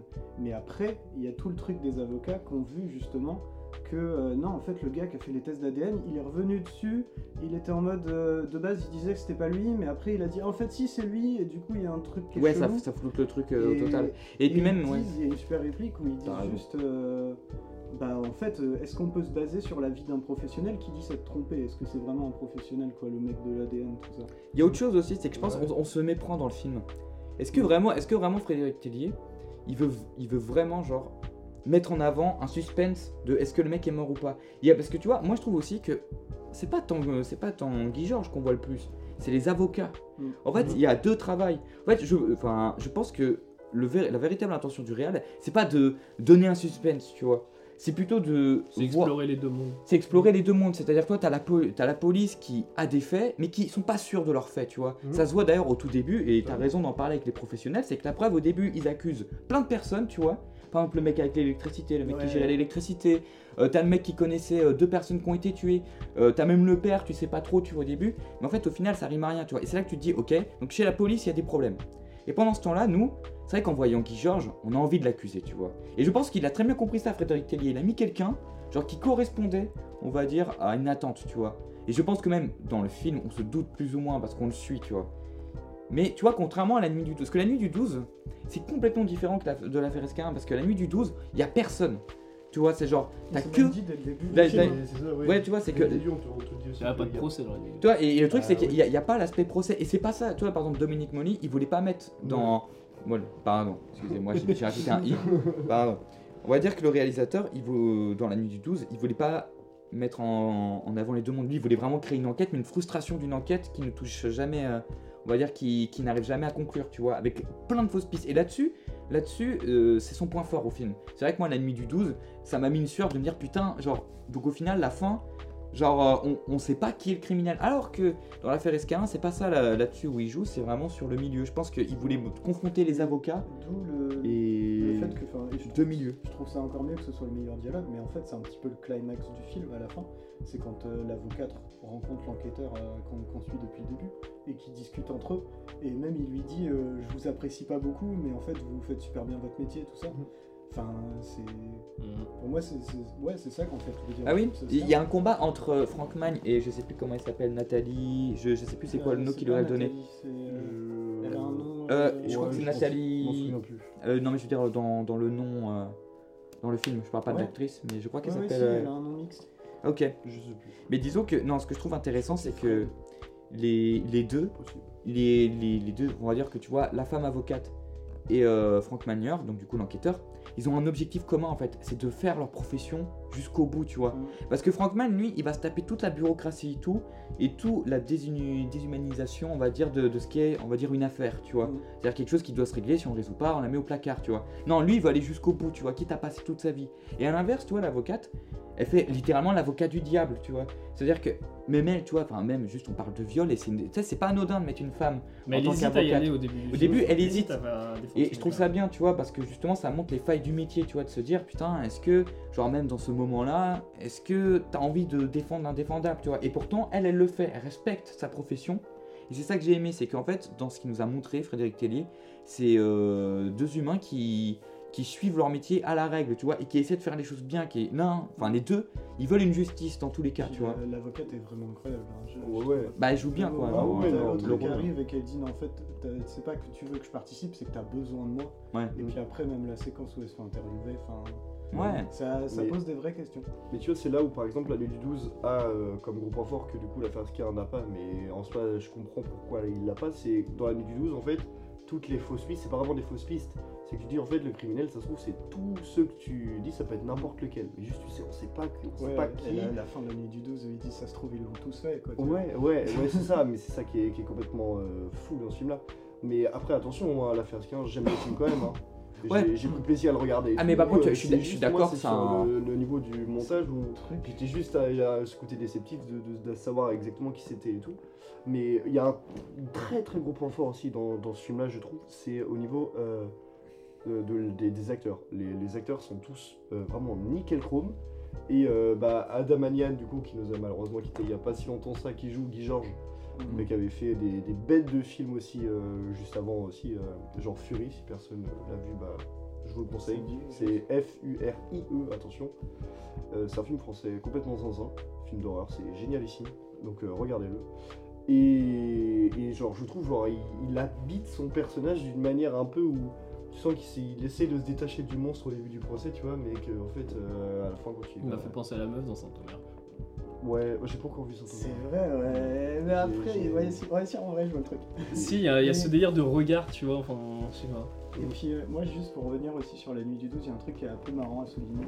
C'est que euh, dans les deux films, euh, le personnage principal euh, masculin, c'est un flic. Mhm. Et euh, il y a une séquence où euh, il va un peu vider son sac, où euh, par rapport à une. Bah, là, dans, dans la nuit du 12, c'est la juge. Il Mhm. va aller discuter avec une juge. Et là, c'est une avocate. Donc j'aime bien le fait que dans les deux films, tu quand même un lien entre la, la justice et les, Ça, les c'est flics.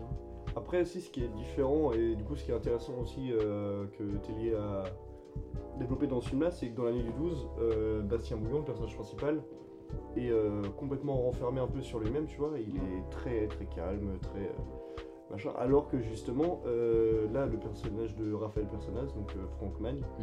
euh, lui genre se rapproche plus de Bully Lanners dans l'année du 12 qui est beaucoup Mais plus ça, sanguin tu sais pourquoi Ouais. C'est parce qu'il fait pas de vélo. Ouais, Dans la nuit du 12, il se vide en faisant du et vélo. qui fait beaucoup de rapports, des rapports et des rapports. Non, mais c'est vrai que bah moi j'ai hésité au début à prendre la nuit du 12 car les deux se ressemblent beaucoup. Une enquête que tu suis jusqu'au bout et c'est en fait c'est ça la force des, des films policiers français on va dire, tu vois. Mm. C'est qu'on va pas forcément jouer sur le spectacle de l'image, tu vois. On va pas en mettre autant, tu vois, que sur des, sur des vraiment des gros films d'enquête et tout. Mais on va jouer plutôt sur la, la subtilité de ce qu'est vraiment une affaire, tu vois. Et on va humaniser beaucoup de personnes. Enfin, on va beaucoup rentrer plus dans les personnages, tu vois. C'est ça que j'aime bien un peu dans, dans le cinéma policier français. Et vous décrivez très bien un film du coup qui va pas tarder à sortir. La Palme d'Or.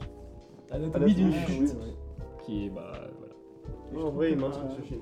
Plus j'y pense, plus le parallèle avec Saint-Omer est cohérent. hein. Il est vraiment bien. hein. Mmh, Bon, ouais. Après, c'est très différent. Pour mais- la partie procès. Oui, bah oui, bien sûr. Bah, il n'y a que ça dans Saint-Omer. euh, Mais ouais, Anatomie d'une chute, du coup, ça. Si, euh, aussi, tout ce ouais. qu'on dit là, tout ce qu'on dit, vraiment, c'est valable sur Anatomie d'une chute. Les deux films, ils ont un générique de fin euh, à la fin. C'est une similitude aussi. et moi, il y a un autre truc que j'aime beaucoup euh, et qui, pour le coup, marche sur les deux films que j'ai vus de. euh, lié. Ouais, de Tellier, mais c'est quoi C'est Sébastien Frédéric. Frédéric. C'est le joueur du grenier. mais mais, euh, du coup, euh, de, de Fredou Tellier, c'est euh, le son, euh, son utilisation du son. J'avais Mhm. dû en parler avec Goliath. C'est- pour- Dans Goliath, c'est une dinguerie. C'est incroyable. Son son, il est incroyable. Y a pas un moment où dans Goliath ça fait. euh, euh, Si. Oui, d'accord. Et j'aimais bien. À deux doigts de faire du. euh, Putain, c'est quoi le. Ah oui, Ah, c'est euh, euh, La musique de. de- Euh, à l'ouest, Oh, comme le. Mais euh, moi, ce que j'ai trop aimé dans, dans cette petite affaire, c'est euh, son utilisation de euh, figurants, de sons dans des figurants. Truc que d'habitude on n'a pas, genre on a genre un bruit de foule, tout ça. Mais euh, c'est surtout dans les, dans les, les scènes de tribunal où on Oh, y va a des gens qui vont gueuler, ouais, des fois. On entend les gens qui Assassin disent euh, ouais genre assassin ou, ou genre quand il arrive la première fois ils sont en mode Oh, en plus il sourit je trouve ça génial j'ai ça dans aucun autre film et je, je trouve ça trop bien c'est- j'ai vraiment l'impression d'être dans une salle de tribunal avec des gens euh, autour de moi que je trouve insupportables et je trouve ça trop bien. Et puis même, c'est utile, tu vois, parce qu'au final, dans le tribunal, enfin, que ce soit, euh, on va dire, les, comment on dit, les, les jurés, c'est ça? Les jurés, enfin, je veux dire, les spectateurs, euh, enfin, les, les gens qui peuvent aller au tribunal, tu sais, tu peux être un lambda moyen et Ouais, voilà. ça, Il y a les jurés, bah aussi juste les gens qui, qui regardent la scène. Et en même temps, c'est comme nous, tu vois, quand on le voit arriver, tu vois, on a envie de dire exactement la même chose, tu Mm. vois. Et je pense que c'est pour représenter aussi l'opinion du, du spectateur. Et je pense, c'est là-dessus où je terminerai, mais c'est que Frédéric Tellier, dans son film, tu vois, genre, il a vraiment. Enfin, il joue beaucoup avec nous, tu vois. Je pense que. Enfin, que ce soit sur la longueur, que ce soit sur tenter, tu vois. Parce que tu vois, au tout début, on a, quand on a vu le personnage de Guy Georges, on a tout de suite dit que c'est lui qui allait condamner. Tu le disais, Jonas, justement, c'est ce que tu peut-être lui reprochais. Mais moi, justement, je trouve ça bien, c'est que. Il s'est dit, ok, est-ce que, genre, vous allez croire. euh, Enfin, il, il joue sur nos nerfs, tu vois. Il va jouer sur. Est-ce que nous, on va penser jusqu'au bout que c'est un connard, tu vois Mm. Est-ce qu'on va faiblir face aux preuves des avocats On va faire Ah, mais ouais, non. Ou alors, non, est-ce qu'on va rester convaincu en mode non C'est sûr, il l'a fait, tu vois, genre. euh, en, en étudiant son comportement. Et je Mm. pense qu'il y a des choses intéressantes qu'on pourrait revoir, tu Si vois. tu connais pas, moi je connaissais pas l'affaire avant, j'étais pas persuadé qu'il était coupable le mec. Ouais, hein. moi j'aimais bien le fait que ce soit dans le doute, dans Ouais. l'entre-deux, vraiment. Ah, moi je connaissais l'affaire avant. Mais le, le, truc qui- le truc qui fait qu'à la fin t'es en mode bah oui c'est lui, c'est les aveux quoi. Et la scène du coup avec, euh, avec le flic. D'ailleurs, je voulais, je voulais faire un parallèle sur un film, mais j'ai oublié le nom. C'est, euh, vous savez, sur, euh, on l'avait vu l'année dernière. C'était sur euh, un, un jeune qui viole une. Ouais c'est le, fri- Euh, c'est les le choses humaines. de Jeanne Natal. Ouais, voilà, Ouais. c'est ça. Je voulais rebondir sur ce film-là parce que, pensé aussi. parce que les choses humaines, tu vois, je, je l'ai pas aimé ce film. Enfin, Ouais, c'est ouais, fin. ouais, ouais. je l'ai, j'ai pas aimé, on va dire, la réalisation. Ouais. Le propos, le propos peut encore aller sur certaines choses, tu vois. Mais disons que j'ai, il y a une comparaison à faire là-dessus, tu vois, avec les choses humaines. Non, Et y a une l'affaire grosse partie- SK1. il y a une grosse partie procès en fait. Parce que tu vois, on, est, on a un procès alterné, tu vois, tout le temps. Et on a notre coupable, toi, comme dans les choses humaines. Peut-être dans les choses humaines, on pouvait plus avoir ce doute, tu vois. Je, je dis pas. Ouais, je bah, dis oui. pas. Disons que le profil euh, pouvait faire que. Mais j'avais bien aimé parce que toi, les choses humaines, moi, il y a un truc que j'aurais kiffé faire. C'est faire genre un sorte de sondage en sortant à la fin du cinéma et dire est-ce que au début du film, quand vous avez. Pendant quand ils sont mis face à ça, est-ce qu'ils pensent que le, que le mec avait violé la fille, tu vois? Et est-ce que pour l'affaire SK1, genre, on aurait pu penser dès le début, est-ce que si on montre aux spectateurs dès le début, on leur dit ok, pour vous, est-ce que c'est un criminel? Comment le public aurait réagi, tu vois? Genre, je pense que ça pourrait être intéressant, tu vois, de, de connaître un peu la vie du spectateur, tu vois, aux premières images, tu vois Ouais. pour voir, pour, pour faire un petit test, tu vois, psychologique et pour savoir, genre, un petit peu, genre, et même un test sociétal pour savoir, genre, est-ce que, avec le faciès du gars, parce que tu sais, même dans les choses humaines, tu vois un mec, tu sais qu'ils ont été, tu les vois juste avant aller en soirée, tu peux te dire, ah, est-ce que le mec, c'est un connard, il l'a violé? Ou alors non, est-ce qu'il est accusé à tort, tu vois? Sauf Euh, qu'on sait très bien que dans notre monde, la plupart du temps, quand même, euh, quand une meuf porte plainte pour viol, c'est vraiment arrivé quoi je veux dire. Enfin c'est tellement dur émotionnellement de le faire que tu sais très bien que genre le mec a un truc à se reprocher un minimum tu vois. Et dans les choses humaines c'est enfin je veux dire et avec l'affaire SK1 c'est la même chose. Tu vois le tu vois le le criminel surtout qu'en plus dans les deux cas tu lui suis un peu leur vie tu vois. Tu suis un peu leur développement personnel sans, sans qu'ils soient proches on va dire euh, de la victime tu vois ou même des faits tu vois qu'on leur reproche. Genre on suit quand même les personnages et ça m'a fait penser aux choses humaines c'est ironique hein, parce que les choses humaines j'ai pas aimé du tout tu vois Mhm. mais t'as un peu pareil cet aspect d'avocat du diable tu vois Ouais. qui vient défendre. Mais c'est mieux maîtrisé. Parce que l'avocat du diable, on voit que c'est un avocat, on sait très bien que sa cause est perdue d'avance. Alors que le succès de l'affaire SK1, c'est avant la scène finale quand même de se dire Putain, est-ce qu'il l'a vraiment fait, tu vois? Mm. Est-ce que, genre, euh, depuis le début, je le juge, mais est-ce que mon jugement, j'ai raison, tu vois? Et au final, c'est intéressant parce que, euh, bah, au final, oui, euh, je pense que t'as eu raison, mais pas pour les bonnes raisons. T'as eu raison par feeling et pas raison par euh, code moral. Et à la fin, Frédéric Tellier, il apporte une belle conclusion en mode Et bah voilà, peut-être que c'est- tu pensais que c'était lui le criminel, mais il fallait en être sûr. Et c'est plus intéressant même au cinéma parce que euh, en soi, tu vois, euh, imagine tu vas au tribunal, tu vas voir, euh, là tu vas pouvoir juger que le faciès du mec. Mm. Par contre au cinéma, il y a d'autres trucs qui entrent en jeu. Il y a le maquillage, il y a l'expression de l'acteur, Oui. il y a le cadrage, Ouais. il y a ce qu'on met autour, le dialogue. Le Enfin, choix. le dialogue, aussi. ça en soi tu peux l'avoir au tribunal, la façon de parler. Ouais, bah oui. Mais, bah, ça, euh, mais là, moi je parle de choix vraiment techniques, tu vois, enfin un choix esthétique. Ouais. Genre en soi, euh, n'importe qui peut être mis euh, en criminel si jamais euh, tu prends une photo de toi sur le canapé avec, je sais pas, une clope. Juste la clope. La clope rajoute un truc déjà. Ouais, bah sur une carrément, image. Non, et puis t'as raison. penser à la ligne verte. T'as raison parce que tu vois même il y a une question c'est aussi la question des choix de cadrage à certains moments par exemple le reproche que je ferais aux choses humaines c'est que rien qu'au cadrage tu sais que l'autre c'est un coupable parce que tu vois on filme les victimes on on, on va dire qu'on a de l'empathie parce que bah, c'est normal c'est dégueulasse tu vois et il y a des témoignages et tout tu vois qui viennent défendre la fille et les autres qui viennent dé- dé- détruire le gars tu vois bah, on, on sent tu vois dès le début au choix des cadrages et même euh, à la manière dont le- les témoins bah, témoignent que euh, bon il, il est coupable alors que tu vois moi je trouve que Tellier il cadre vachement le criminel tu vois il le met vachement en avant il aurait pu mettre en avant les victimes et juste mettre juste une image de lui, tu vois, ça aurait pas eu le même impact, tu vois. Au Bah, début, au procès, par exemple, on parlait des sons, euh, tu vois, des figurants. Ouais. Mais il n'y a pas de plan sur les figurants. Oui, c'est Il ça. y a, peut-être juste le flic où à un moment il sort euh, à la fin. euh, enfin, mais euh, sinon, ces mecs-là, on les entend. Mais ils font pas partie du procès. T'es lié à ce moment-là, il te dit de toute façon, eux, c'est pas le procès. Eux, c'est juste les spectateurs, tu vois. Et puis il y en a un qui va crier assassin, tu vois. Mais on s'en fout de son avis, au mec. Oui, voilà. C'est pas ce qui est. vois. voilà, c'est le principal, c'est lui, Mm. genre les vrais faits. Et au début du film, genre, on va dire, bon, c'est c'est ça aussi qui est bon, c'est qu'il arrive à bien te, te rouler dans la farine, tu Mm. vois, parce que d'ailleurs, on te dit qu'il est accusé de viol, mais on te dit que c'est pas assez pour le juger de meurtre, tu vois. Alors que tu vois que le gars, il a tapé sa sœur. Enfin, genre, euh, petit à petit, t'as les violences qui arrivent, et là, tu, tu te fais. oh. Il a pas violé ça. Non, mais il a essayé de la, de la buter Ça, avec une barre en métal, je crois. euh, Il a essayé de l'étrangler avec une barre en métal, et. Ouais. Mais je me demande s'il n'y a pas une. Enfin, je sais plus, mais je me demande s'il n'y a même pas une histoire la de. scène avec sa, enfin, sa mère d'adoption, mais sa mère quand même, qui, est- qui arrive et où il y a un truc incroyable de maman, je t'aime. Ouais. Mm. Je pense que ça, vraiment. Ouais, et à ce moment-là, c'est à ce moment-là que j'ai douté, toi. Je me suis dit, putain, ça se trouve, euh, pas de bol, tu vois, c'est une tête de turc. Bah, ça euh, joue sur l'émotion. Une tête Mhm. euh, sans faire de mauvais jeu de mots, évidemment. ouais, c'est aussi peut-être un moyen aussi.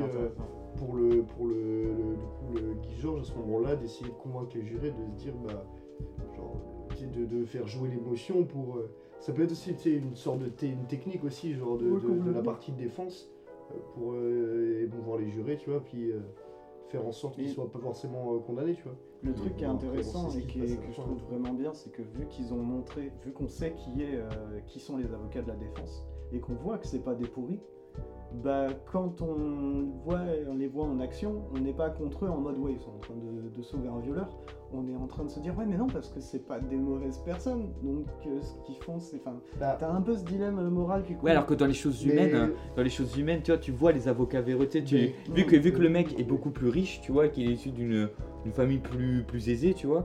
Genre, on voit au début les avocats qui essaient de faire passer le truc, tu vois. Et c'est ça d'ailleurs qui nique un peu tout, c'est qu'en fait, t'as tout le truc derrière en mode, je vais le sauver, mon fils, tu vois.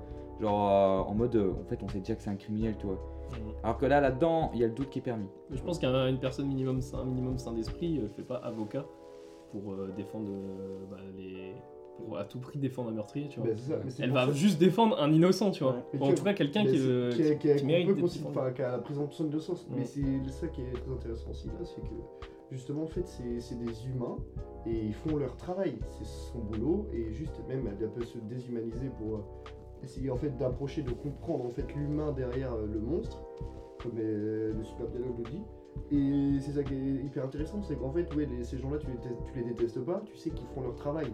Et même qu'après, genre dans des dialogues en dehors, tu vois, genre elle émet des doutes. C'est vrai que c'est bien ça. pas. On, a l'avocat de d'accord, l'avocat de la défense, on- moi, il y a aucun moment j'ai envie de lui péter la gueule, tu vois. Moi Genre le pire c'est que j'étais en mode putain mais enfin en vrai malgré le fait que j'ai de gros forts soupçons que Guy Georges soit un enculé tu vois que ce soit le criminel et tout en question bah n'empêche mine de rien genre les avocats c'est louable genre et, euh, le gars il est là il se dit peut-être pas tu vois il dit on sait pas et on doit en être sûr tu vois Et Et c'est- heureusement que c'est pas des Dupont. et, et- et- ouais voilà c'est pas des Dupont Moretti mais ce qui est bien c'est qu'à la fin tu vois même l'avocat tu sais quand ils se rendent compte tu vois tu sais quand ils l'envoient en, Mm. en hôpital psychiatrique, enfin quand ils font un test médical, un truc qui trompe pas non plus, tu vois, genre au comportement.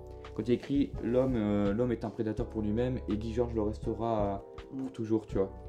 Ça c'est fort, tu vois. Et là après t'as les avocats qui viennent voir qui s'est perdu, tu vois, qui se rendent compte que là cette fois c'est une fatalité. Et c'est ça que j'ai trouvé très beau, c'est que ça montre un petit peu le, le double travail de l'avocat de la défense.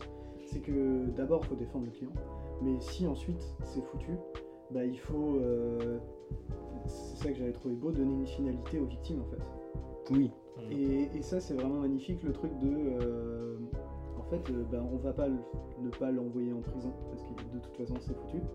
Mais euh, peut-être qu'on peut le faire avouer, avec avoir une explication à donner aux familles. Oui, voilà. C'est bien, ouais. Je suis d'accord, ça c'était ça c'était un bon point. C'est vrai que j'y pensais pas, mais disons, même, tu sais, le fait, euh, le dialogue à la fin, tu te dis, le mec, c'est sûr, il va être condamné, tu vois. Et t'as quand même la femme à côté. Bon, alors après, euh, c'est romancé évidemment, tu vois. Mm. Enfin, je pense pas que Ça ce soit total. mais- Je pense pas que ce soit passé totalement comme ça, mais disons que le fait que l'avocate lui dise, écoutez, si vous avouez, au moins les familles euh, pourront faire leur deuil. Ouais, elles seront Ouais. soulagées, tu vois. Elle, a- elle arrive quand même encore. Même, alors que je peux t'assurer qu'au début, on comprend bien que le personnage n'a pas envie de le défendre. Même à la fin, elle reste avec lui, tu vois, jusqu'au bout. Et elle, le fait avouer. Et c'est rare les films, tu vois, où tu vois la personne avouer comme ça devant l'autre et qu'il y a une rédemption, une sorte de rédemption qui se fait, tu vois. C'est dit d'ailleurs qu'il a pas fait appel. après. Ouais. Oui, oui, oui, oui. Et d'ailleurs, il le, ouais, il le dit, Il dit. promis au commissaire. Il a dit, je vous promets que je ferai pas appel et tout, mais que quand je. D'ailleurs, c'est ça qui est glauque. Même, tu vois, La c'est conclusion quand. est, euh, est très glauque d'ailleurs aussi. Même c'est quand après tu vois il y a la sentence et tout et t'as la, la famille qui, qui une des familles qui genre qui dit merci Ouais.